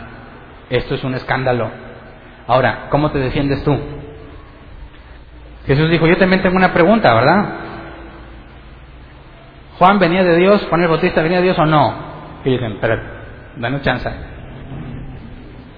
Si decimos que sí, que sí venía de Dios, Jesús va a decir, porque no le hicimos caso. Si decimos que no, toda la gentuza de aquí nos va a apedrear. No sabemos, le dicen a Jesús. Y Jesús dice, pues yo tampoco les digo. Dices, rayos, ¿y yo cómo me defiendo Jesús? ¿Cómo? Dios cambió, o sea, Dios dijo, ya el Sanedrín ya no, eso no puede cambiar. Híjole, así que dejemos todo, la iglesia, vámonos a buscar a los judíos. No, no, no, no. Jesús no está cambiando nada. De hecho, la Biblia ya había hablado de este asunto. Jesús no tenía credenciales válidas, ¿verdad que no? ¿O si las tenía? Para empezar, yo que soy un gentil, que no tengo nada que ver con eso, menos con el Sanedrín, ¿es posible que yo enseñe algo para que la gente se acerque a Dios? ¿Con qué autoridad? Bueno, leamos lo que la Biblia dice al respecto. Deuteronomio 32, 21. Fíjate, ¿desde, ¿desde cuándo es Deuteronomio 32, verdad? Están hablando desde que se da la ley. Me provocaron a celos con quien no es Dios como yo y me enojaron con sus ídolos indignos. Pues yo haré que ustedes sientan la envidia de los que no son pueblo, voy a irritarlos con una nación insensata. Ahí va dando un tip, ¿verdad? Ahora leamos Isaías 65, del 1 al 5. Me di a conocer a los que no preguntaban por mí, dejé que me hallaran los que no me buscaban. A una nación que no invocaba mi nombre, le dije, aquí estoy. Todo el día extendí mis manos hacia un pueblo rebelde que va por mal camino, siguiendo sus propias ideas. Es un pueblo que en mi propia cara constantemente me provoca, que ofrece sacrificios en los jardines y quema incienso en los altares, que se sienta entre los sepulcros y pasa la noche en vigilias secretas, que come carne de cerdo y en sus ollas cocina caldo impuro, que dice, manténganse alejados, no se me acerquen, soy demasiado sagrado para ustedes. Todo esto me fastidia como humo en la nariz, es un fuego que arde todo el día. ¿De quién está hablando Dios? De los judíos. ¿Y qué dice Dios de los judíos que ellos dicen? Soy demasiado sagrado por ustedes y lo siguen haciendo. Eso no ha cambiado. Dicen, yo soy judío, yo te voy a guiar Dios.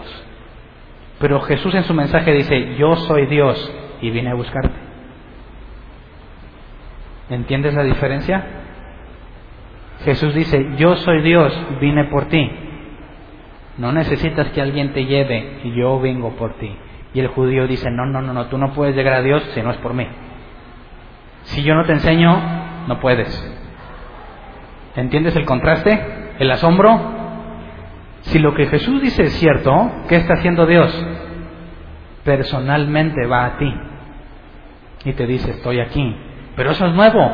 No, Dios ya había dicho, te voy a provocar celos con un pueblo que no me busca les diré, aquí estoy. Ah, pero eso no me da autoridad, ¿o sí? No, eso nada más me está dando información de que Dios ya había dicho que algo así iba a pasar. Que gente que no tiene nada que ver con el judaísmo, Dios los iba a ir a buscar. ¿Te busco a ti? Sí. ¿Tienes que ver con el judaísmo? No. ¿Ya había dicho Dios que algo, iba algo así iba a pasar? Sí, nunca antes había pasado.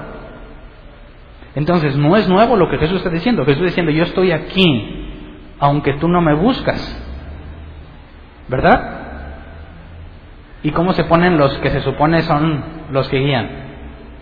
No, compadre, tú no eres oficial. Aquí nomás nosotros. ¿Con qué autoridad es eso? Bueno, resolvámoslo para que tú también puedas responder, sobre todo para que entiendas la enorme responsabilidad que está puesta en ti. Hay un detallito, un pequeño detallito que leímos en números 11. No sé quién se dio cuenta. Espero que al menos uno se haya dado cuenta. Fíjate, el Señor le respondió a Moisés, otra vez, números 11, 16 al 17, tráeme 70 ancianos de Israel y asegúrate de que sean ancianos y gobernantes del pueblo. Llévalos a la tienda de reunión y haz que esperen allí contigo. Yo descenderé para hablar contigo y compartiré con ellos el Espíritu que está sobre ti. O sea, ¿Moisés tenía el Espíritu Santo? Sí. ¿Qué hizo Dios con los otros 70? Les dio el Espíritu Santo. ¿A quién más? A nadie más. ¿A quién tenías que acudir para obtener información de Dios? A estos 70. ¿Por qué? Porque tenían el Espíritu Santo o porque solo Dios puede hablar durante, por medio de los 70. ¿Qué es lo que hace el Sanedrín? ¿Qué es lo que hacía el Sanedrín especial? Que tenían el Espíritu Santo, ¿verdad? ¿Qué pasó cuando Jesús se bautizó? ¿Qué pasó? Vino el Espíritu Santo. Ah, ok, entonces está en la misma altura que cualquiera de los que Dios haya levantado. ¿verdad? Porque tiene el Espíritu Santo. Para la autoridad, Lucas 4, 16 al 21. Fue a Nazaret, donde se había criado, y un sábado entró en la sinagoga como era su costumbre. Se levantó para hacer la lectura y le entregaron el libro del profeta Isaías. Al desenrollarlo, encontró el lugar donde está escrito: El Espíritu del Señor está sobre mí, por cuanto me ha ungido para anunciar buenas nuevas a los pobres. Me ha enviado a proclamar libertad a los cautivos y dar vista a los ciegos y poner en libertad a los oprimidos, a pregonar el año del favor del Señor Luego enrolló el libro, se le devolvió el ayudante y se sentó. Todos los que estaban en la sinagoga lo miraban detenidamente y él comenzó a hablarles, hoy se cumple esta escritura en presencia de ustedes. Así que ¿de dónde venía la autoridad de Jesús? De algo que Isaías dijo hace muchos años atrás, no se lo inventó. Lo que Jesús está diciendo es que todo lo que Dios había dicho se está empezando a cumplir. ¿Cómo demostró Jesús autoridad? Jesús dijo, no me creas a menos que haga las obras de mi Padre. ¿Qué le dijo Nicodemo a Jesús? Maestro, nadie puede hacer las cosas que tú haces si no viene de Dios. Ah, entonces, ¿Jesús tenía la autoridad? ¿Cambió algo? ¿Jesús se brincó al Sanedrín? No. Lo que hacía especial al Sanedrín el Espíritu Santo, Jesús lo tenía. ¿Verdad? ¿Quién te autorizó? Dios mismo, profetizado cientos de años antes. Ahora, pero tú, tú, yo puedo decir, Jesús dijo, id y hacer discípulos. Tengo la autorización. ¿Y el Espíritu Santo?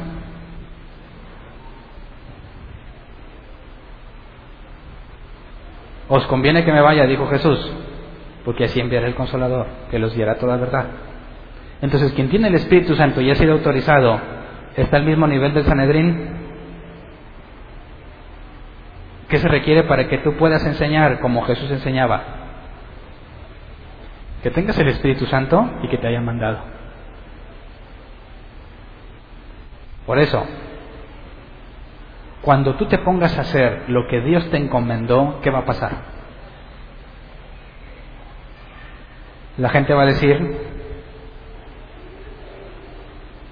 Este no habla como los demás. Este no enseña como los demás. Este me hace entender. Este se ve que ha estado con Jesús. La autoridad que el Padre le dio a Jesús, Jesús nos las dio a nosotros, sin cambiar nada de lo que la Biblia dice. Al contrario, conforme a lo que la Biblia dice. ¿Qué estás haciendo con tu vida? ¿Cuál es la autoridad que Dios te dio? ¿No sabes? Debes, no debes de estar en paz. ¿Qué tal si hoy te vas? ¿Qué cuentas le vas a dar a tu Señor? Imagínate, hoy sales de aquí, Dios no quiera, pero si Él quiere, bueno. Dices, déjame cruzo y se aplasta. Para el muerto no pasa el tiempo, ¿verdad? La Biblia dice, no, no sabe nada. Entonces para ti es un abrir y cerrar de ojos y si supones que eres, estabas en el escrito en el libro de la vida y todo, estás ante el tribunal de Cristo. Dice que hará cuentas con sus siervos. ¿Qué hiciste con lo que te di? Te va a preguntar, ¿qué le vas a decir?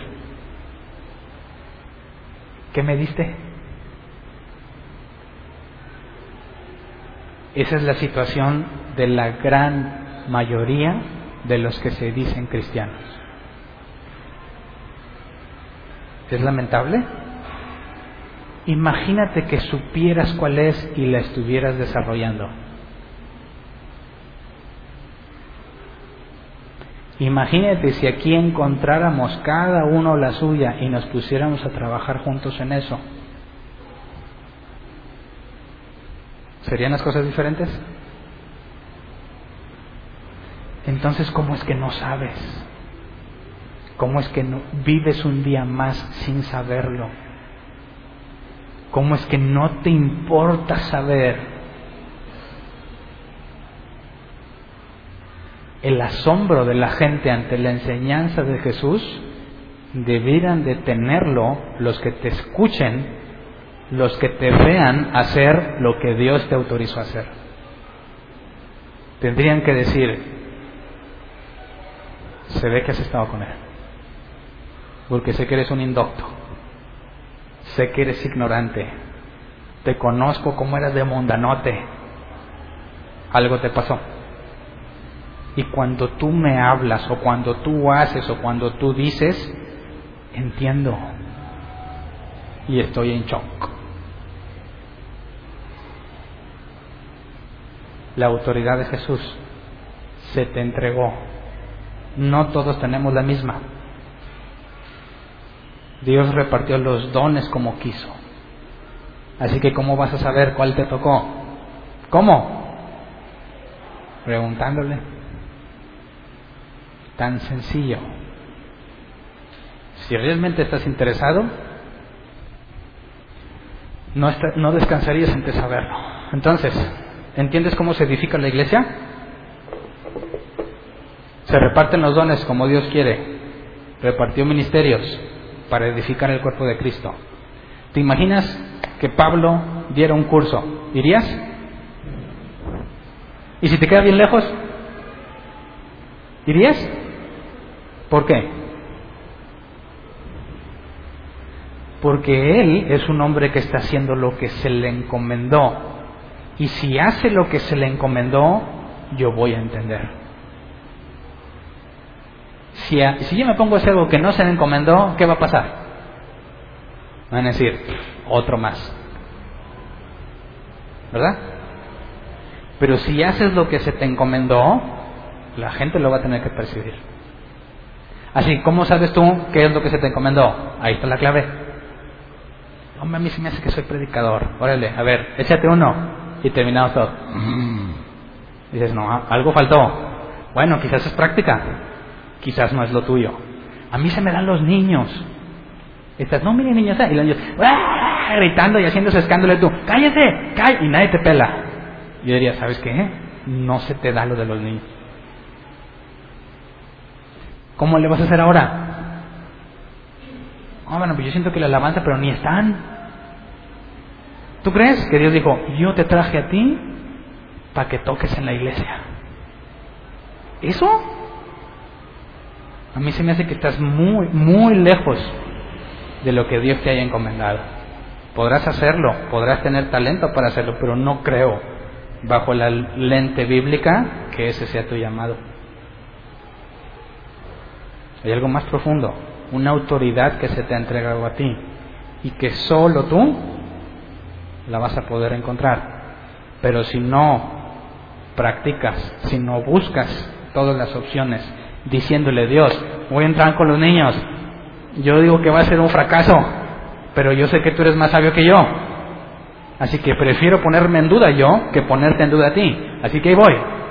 Vas a salir todo peloteado de la clase de los niños, pero seguro que no es lo tuyo. Y hay muchas otras áreas que probar. ¿Verdad? ¿Cómo te vas a dar cuenta que eres el mejor nadador del mundo si nunca te metes a la alberca? ¿Por qué dice ir y hacer discípulos? ¿Se acuerdan que analizamos la palabra discípulo? Caminar junto con alguien. ¿Por qué? Porque no es, felicidades, tú eres un pastor. No, tienes que caminar con Jesús, con alguien que encontró para su vida lo que debe de hacer. Caminamos juntos, ves cómo hago las cosas, ves cómo empiezo a resolver los problemas y tú determinas dónde está lo tuyo. Eso es discipulado. No nada más venir a la iglesia.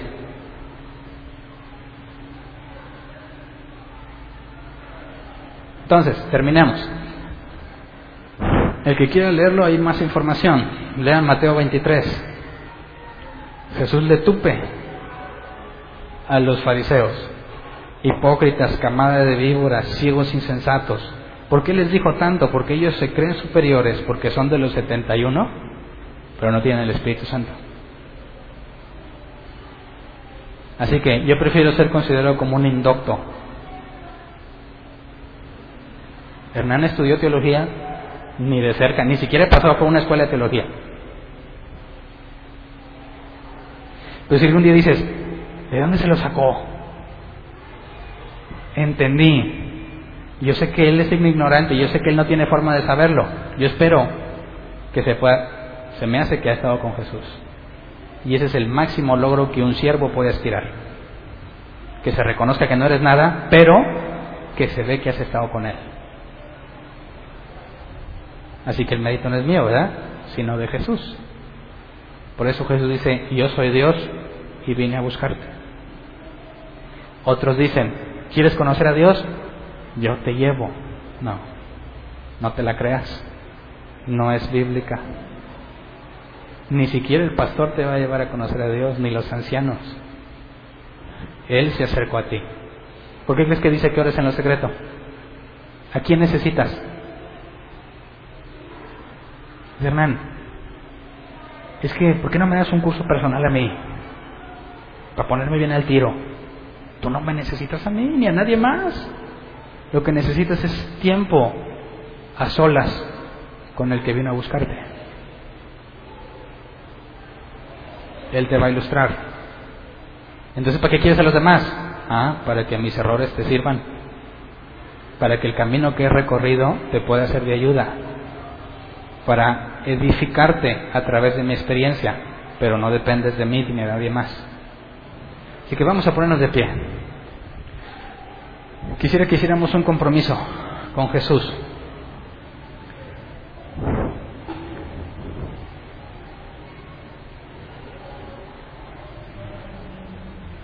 Les voy a leer esto, Juan 14:10. Esta es la norma que tienes que cumplir. No puedes desviarte de esto. Si te desvías de esto, no sirve. Juan 14:10.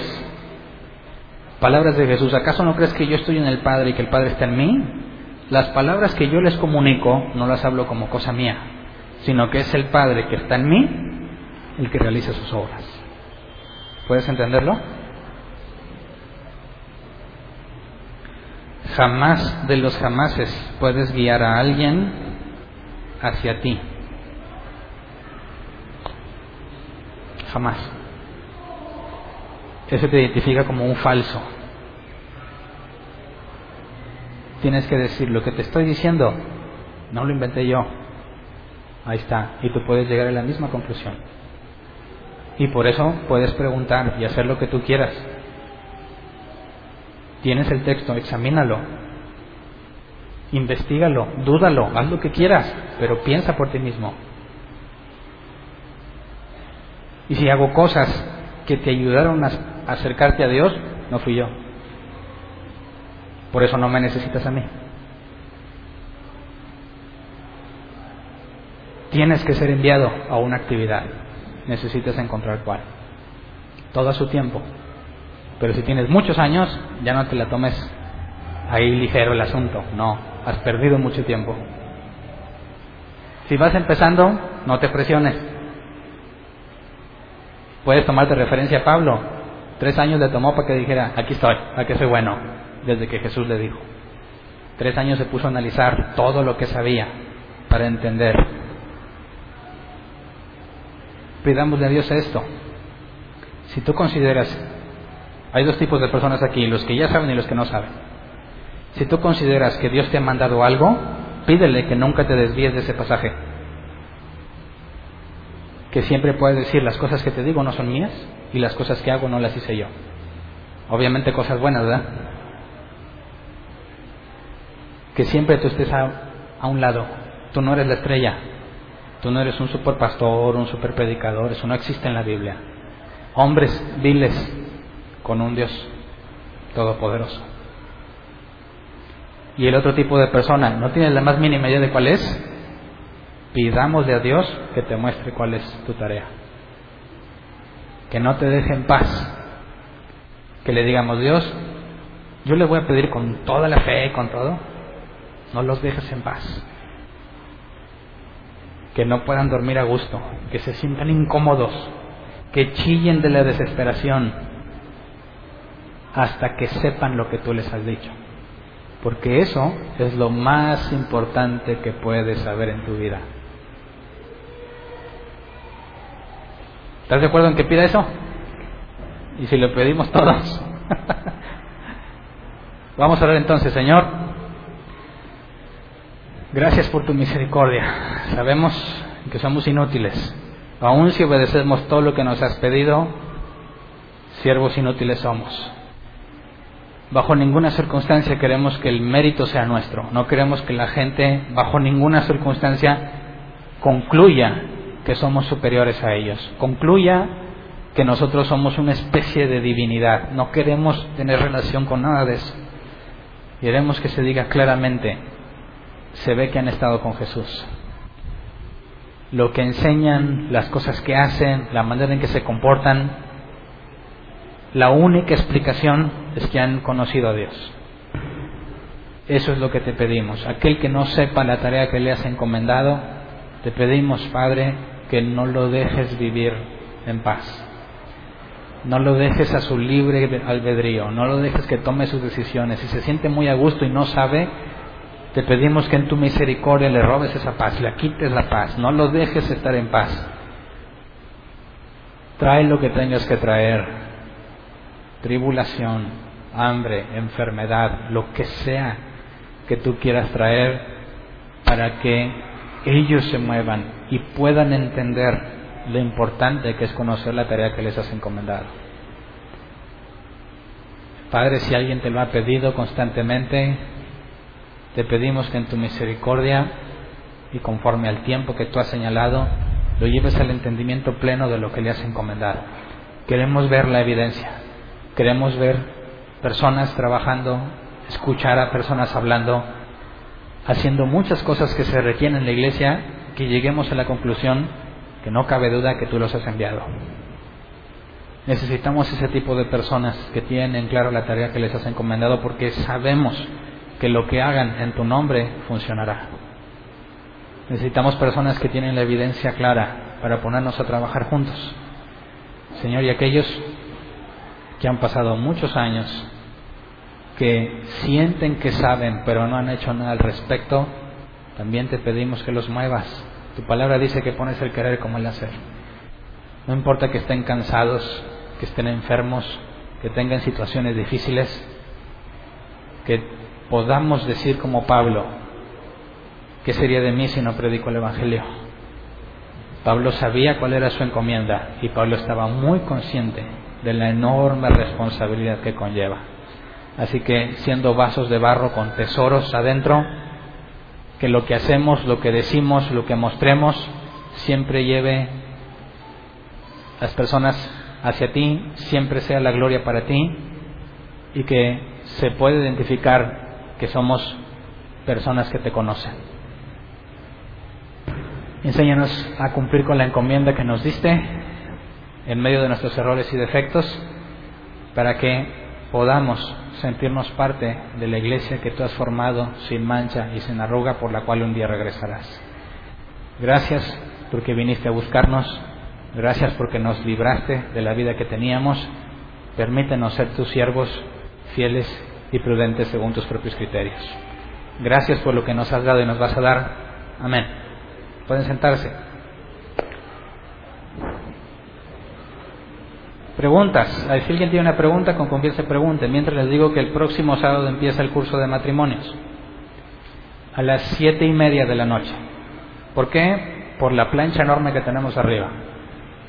Segundo, porque hay personas que me dicen que trabajan y a veces se les complica llegar. Entonces, a las siete, aunque todavía, siete y media, aunque todavía no es oscuro, pues ya el sol ya no pega tanto y eh, podamos estar aquí más tranquilos hasta que resolvamos este asunto. ¿Quiénes pueden asistir? Cualquiera que esté interesado en saber lo que la Biblia enseña sobre el matrimonio. Gente soltera que tiene la vaga esperanza de que algún día se va a casar, te, debe interesar porque vas para allá. Gente que eh, aún cree en los milagros, piensa que se va a casar, te conviene que vengas acá. Gente que ya está casada, te conviene que te enteres lo que la Biblia dice. Gente que está divorciada, te conviene que sepas lo que la Biblia dice, porque dos cosas hay seguras. Cometiste muchos errores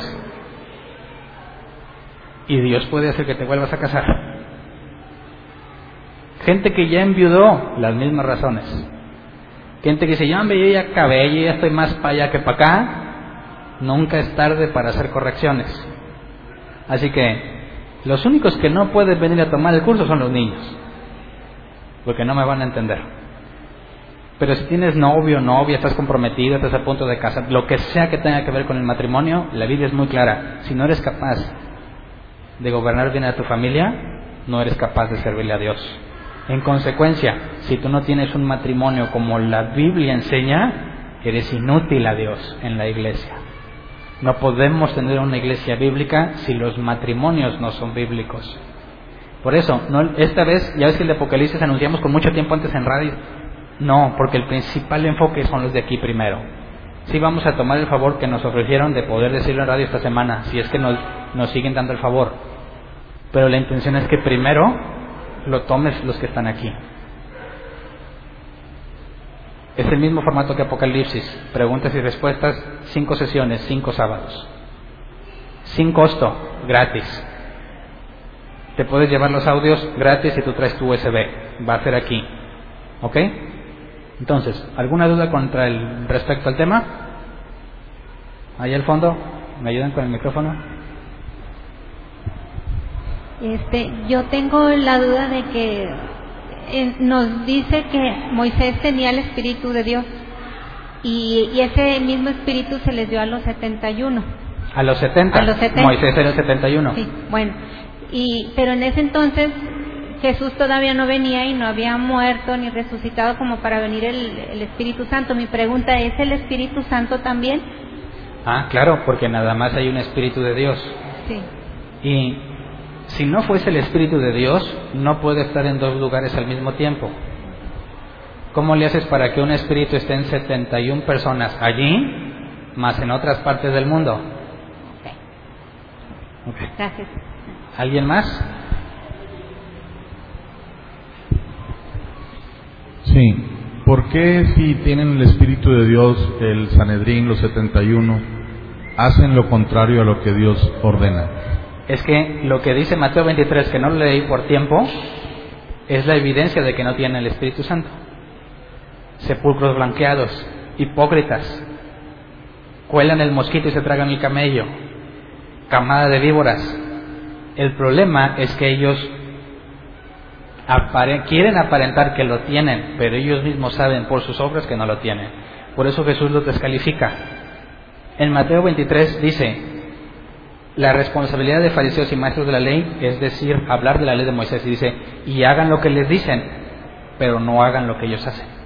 Y entonces empieza a enlistar toda la evidencia de que el Espíritu Santo no está en ellos.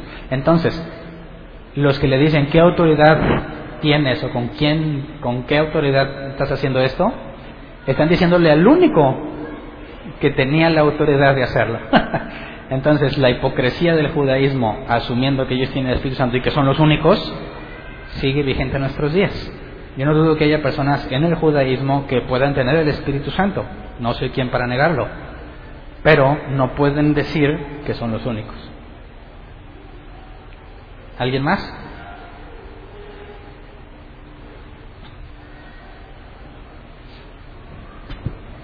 Buenas tardes. Buenas tardes. Este, son varias. Y una disculpa, no me tome por irreverente, son dudas No, no, no. totalmente. No me ofendo. Ah, qué bueno. Eh, mire, primero usted comentó en el versículo donde dice que debemos de, eh, donde dice que no mates, ¿verdad? Y que si desde el momento que lo piensas ya eres asesino y todo eso. Entonces, ¿qué pasa con el versículo que dice, airaos pero no pequéis? Ah, porque no es odio ni insulto ni algo que te motive a matarlo. Es decir, si yo le digo a mi hijo, que espero que no pase, cuando ella sea más grande, aquí te quiero las 10, y no llega a las 10 y me enojo, no es lo mismo que el vecino se estacione en mi lugar, yo diga, ay, lo odio, ¿cómo quisiera maldecirlo? Ojalá le pase algo malo. No es la misma razón de enojarse. En el contexto lo que Jesús dice, te dicen que no mates, bueno, si tú te enojas, lo insultas o lo maldices, es lo mismo. Pero cuando Jesús entra al templo, después vamos a ver, hay otro pasaje que ya decía que Jesús iba a entrar al templo.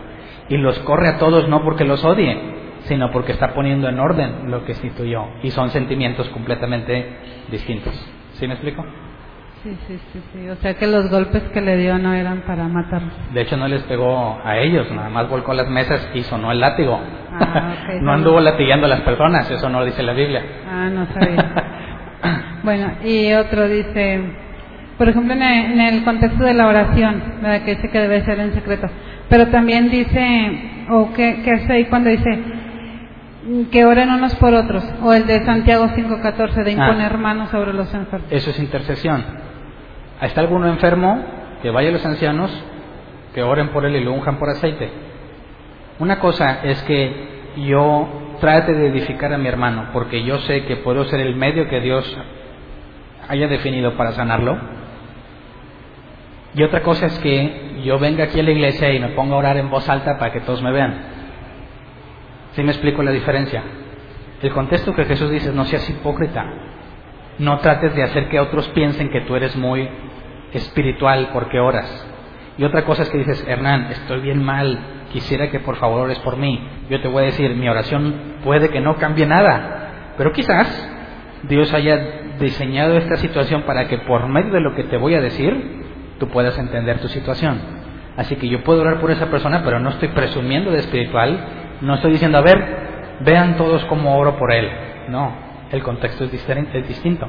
De hecho, los discípulos se reunían a orar a puerta cerrada. Una cosa es estar de acuerdo todos juntos y otra cosa es querer sobresalir o que se vea que yo vengo a orar. ¿Sí, sí? ¿Queda clara la diferencia? Ok. Bueno, otra, eh, anoté mi duda, pero no anoté el contexto cuando habló. Era Ajá. este referente cuando decía, bueno, mi duda era, entonces una persona que se regenera de las drogas o del penal, ¿ya no puede tomar un lugar en la iglesia? Ah, no, no. Si eso fuese así, ¿qué hace Mateo entre los apóstoles? Una cosa es la vida pasada, otra cosa es lo que haces en tu vida nueva. ¿Cómo es que la adúltera, prostitutas, eran seguidores de Jesús? Estarían descalificados. Una cosa es el cambio que tuviste donde todo atrás queda olvidado y otra cosa es que digas, yo soy creyente y me sigo drogando. El que dice que es creyente y se sigue drogando está descalificado porque es una, es una inconsistencia, es incongruente. Pero una cosa es que diga, sí, yo me drogué, pero ya no lo hago más porque Jesús me cambió. Entonces no hay nada que impida que tú puedas servir. Tienes que cometer una falta dentro de tu cristianismo que ponga en duda tu conversión para que seas descalificado. Pero si no hay nada de eso, por eso los requisitos es que sean irreprensibles, si no hay nada de eso, mm, tu pasado no tiene por qué afectarte. El peor, imagínate el caso de Pablo, sería el menos indicado de todos y ahí andaba. O sea, inclusive también puede participar en el diaconado y todo. Claro, porque los requisitos del diaconado son del presente y se tienen que sostener toda tu vida de creyente, Oh, tanto de los ancianos como de los diáconos. Bueno, ya me lo termino. Eh, hay otro, otra palabra que usted mencionó de poder y autoridad. Sí. Eh, y decía que la, la, la explicó, ¿verdad? Donde es en Apocalipsis, donde está acá. Pero en donde dice que les da poder y autoridad para expulsar demonios, para hacer cosas. Ahí no, no Dice es. que en su nombre. Y eso nos da el contexto. Cuando leí Apocalipsis dice, lo van a hacer cuantas veces quieran. Pero Jesús no dijo eso. Jesús dijo, en mi nombre harán estas cosas. Para que pueda hacer en su nombre, en el contexto de aquellos tiempos, si yo le digo a alguien, ve por favor y paga esto, diles que va a ser mi nombre, no se toma en cuenta como que esa persona la hizo, sino como que yo la hice al enviarlo. Cuando Jesús dice que en mi nombre echarán fuera demonios, sanarán los enfermos y todo, nos explica claramente que es cuando Él te mande. Si no diría, los que me siguen cuando quieran, cuantas veces quieran, lo harán. Ah, No dice eso. Apenas le iba a decir eso. Y por último, era un- nada más una duda. Si por ejemplo dice en el Antiguo Testamento, yo lo entendí, nada más, este, pues era como una preparación de decir, mm, cuando decía que no, no adulterarás, ¿verdad? y en ese entonces se tomaba físicamente, ¿verdad? y si se hacía mentalmente o espiritualmente, o sea, pues no, no se sabía. Viene entonces el Nuevo Testamento y dice, no adulteres, pero con el pensamiento pues ya te es contado por adulterio. Eh, yo lo capto así, no es que es como una preparación para que si ya lo haces físicamente, pero para que no lo hagas ahora ni mentalmente, no es así. Mm, Más bien es el requisito para no matar. Es decir, ¿quién podría cumplir con eso? La- lo que los discípulos le dicen, ¿quién se puede salvar entonces? Y Jesús dice, es imposible para ustedes, pero para Dios no. ¿Por qué? Porque ahí es donde Jesús pone la evidencia del nuevo nacimiento. El nuevo nacimiento no nada más es ya no hago las cosas que hacía, es ya no deseo las cosas que antes deseaba. Entonces, alguien que no es regenerado ve pornografía y un montón de cosas, y es feliz. Y dice el apóstol Pablo, y hasta felicita a los que hacen lo mismo. Y es más, y le hacen bullying al que no lo hace. Pero cuando eres regenerado, ya no te vas, ya no lo vas a disfrutar. Podrá ser que caigas, pero te vas a sentir pésimamente mal. ¿Sí me explico? Sí, sí, sí. Entonces cuando Jesús dice, ah, no mates, no, ni siquiera lo maldigas. Ya no es, sí, yo puedo cumplir la ley, no, necesitas ser completamente diferente por dentro y solo Dios puede hacer eso. Ok. Bueno, gracias por Hola. la paciencia. ¿Alguien más? Sí.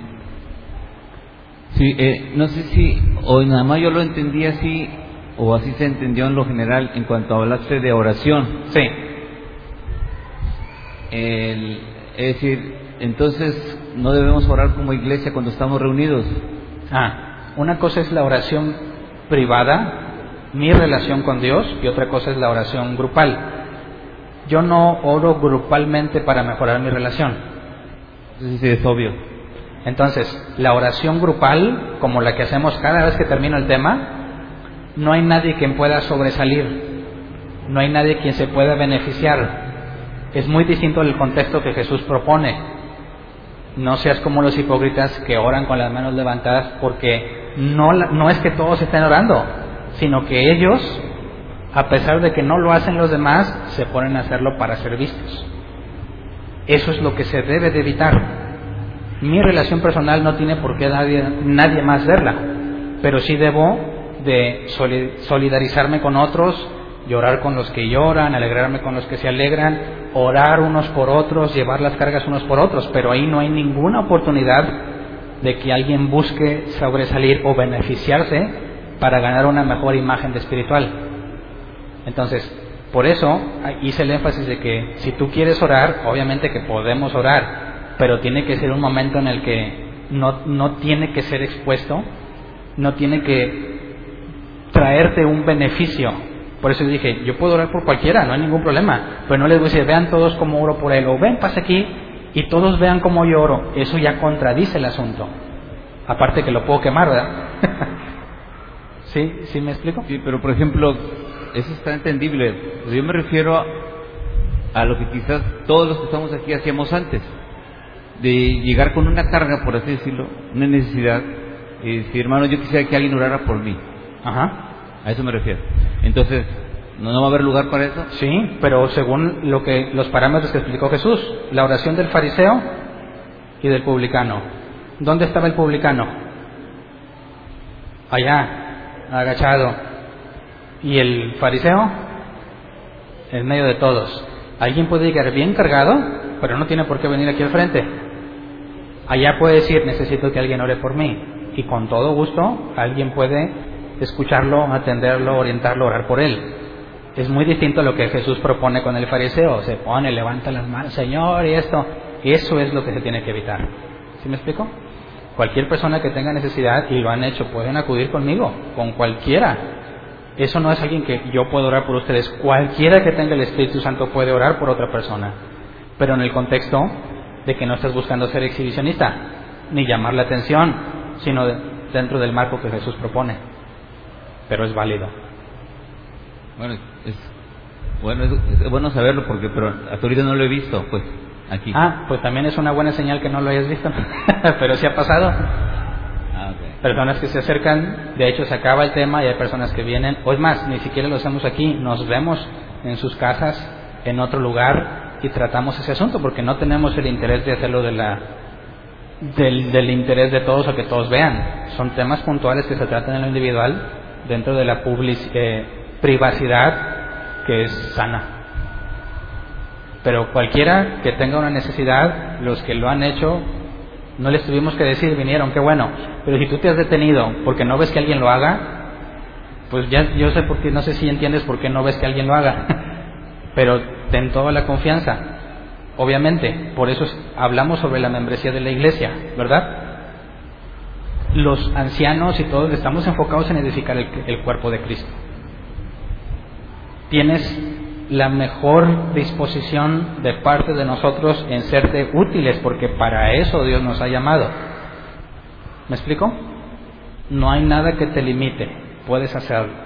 Pero también tienes que entender la contraparte. Nunca vienes. Cuando vienes, como que sí, como que no, y te la pasas demandando tiempo, algo no cuadra. ¿Verdad? Esas situaciones van a ser tratadas completamente de otra manera. No sé si me explico. Hay personas que han venido, hoy es que tengo problemas con mi esposo. Bueno, vente a la iglesia, vamos a empezar un curso. No, no puedo. ¿Por qué no? Es que no, llego muy cansado y es. Entonces realmente no te interesa, ¿no? Tú quieres venir a una oración mágica y esas no damos aquí. Hay una responsabilidad de la que vine a pedir oración también. Porque no, no son oraciones mágicas. Vas a tener que caminar con una guianza bíblica para que puedas ver cambios y resultados. Y eso puedes hacerlo con toda libertad. Más si eres miembro de la iglesia. ¿Verdad? ¿Alguien más? Ya no, ¿verdad? Bueno. Hola, buenos días, mi pana. Buenos días, bienvenido a Sherwin Williams. ¡Ey! ¿Qué onda, compadre? ¿Qué onda? Ya tengo lista la pintura que ordenaste en el ProPlus app. Con más de 6.000 representantes en nuestras tiendas listos para atenderte en tu idioma y beneficios para contratistas que encontrarás en aliadopro.com. En Sherwin Williams somos el aliado del PRO.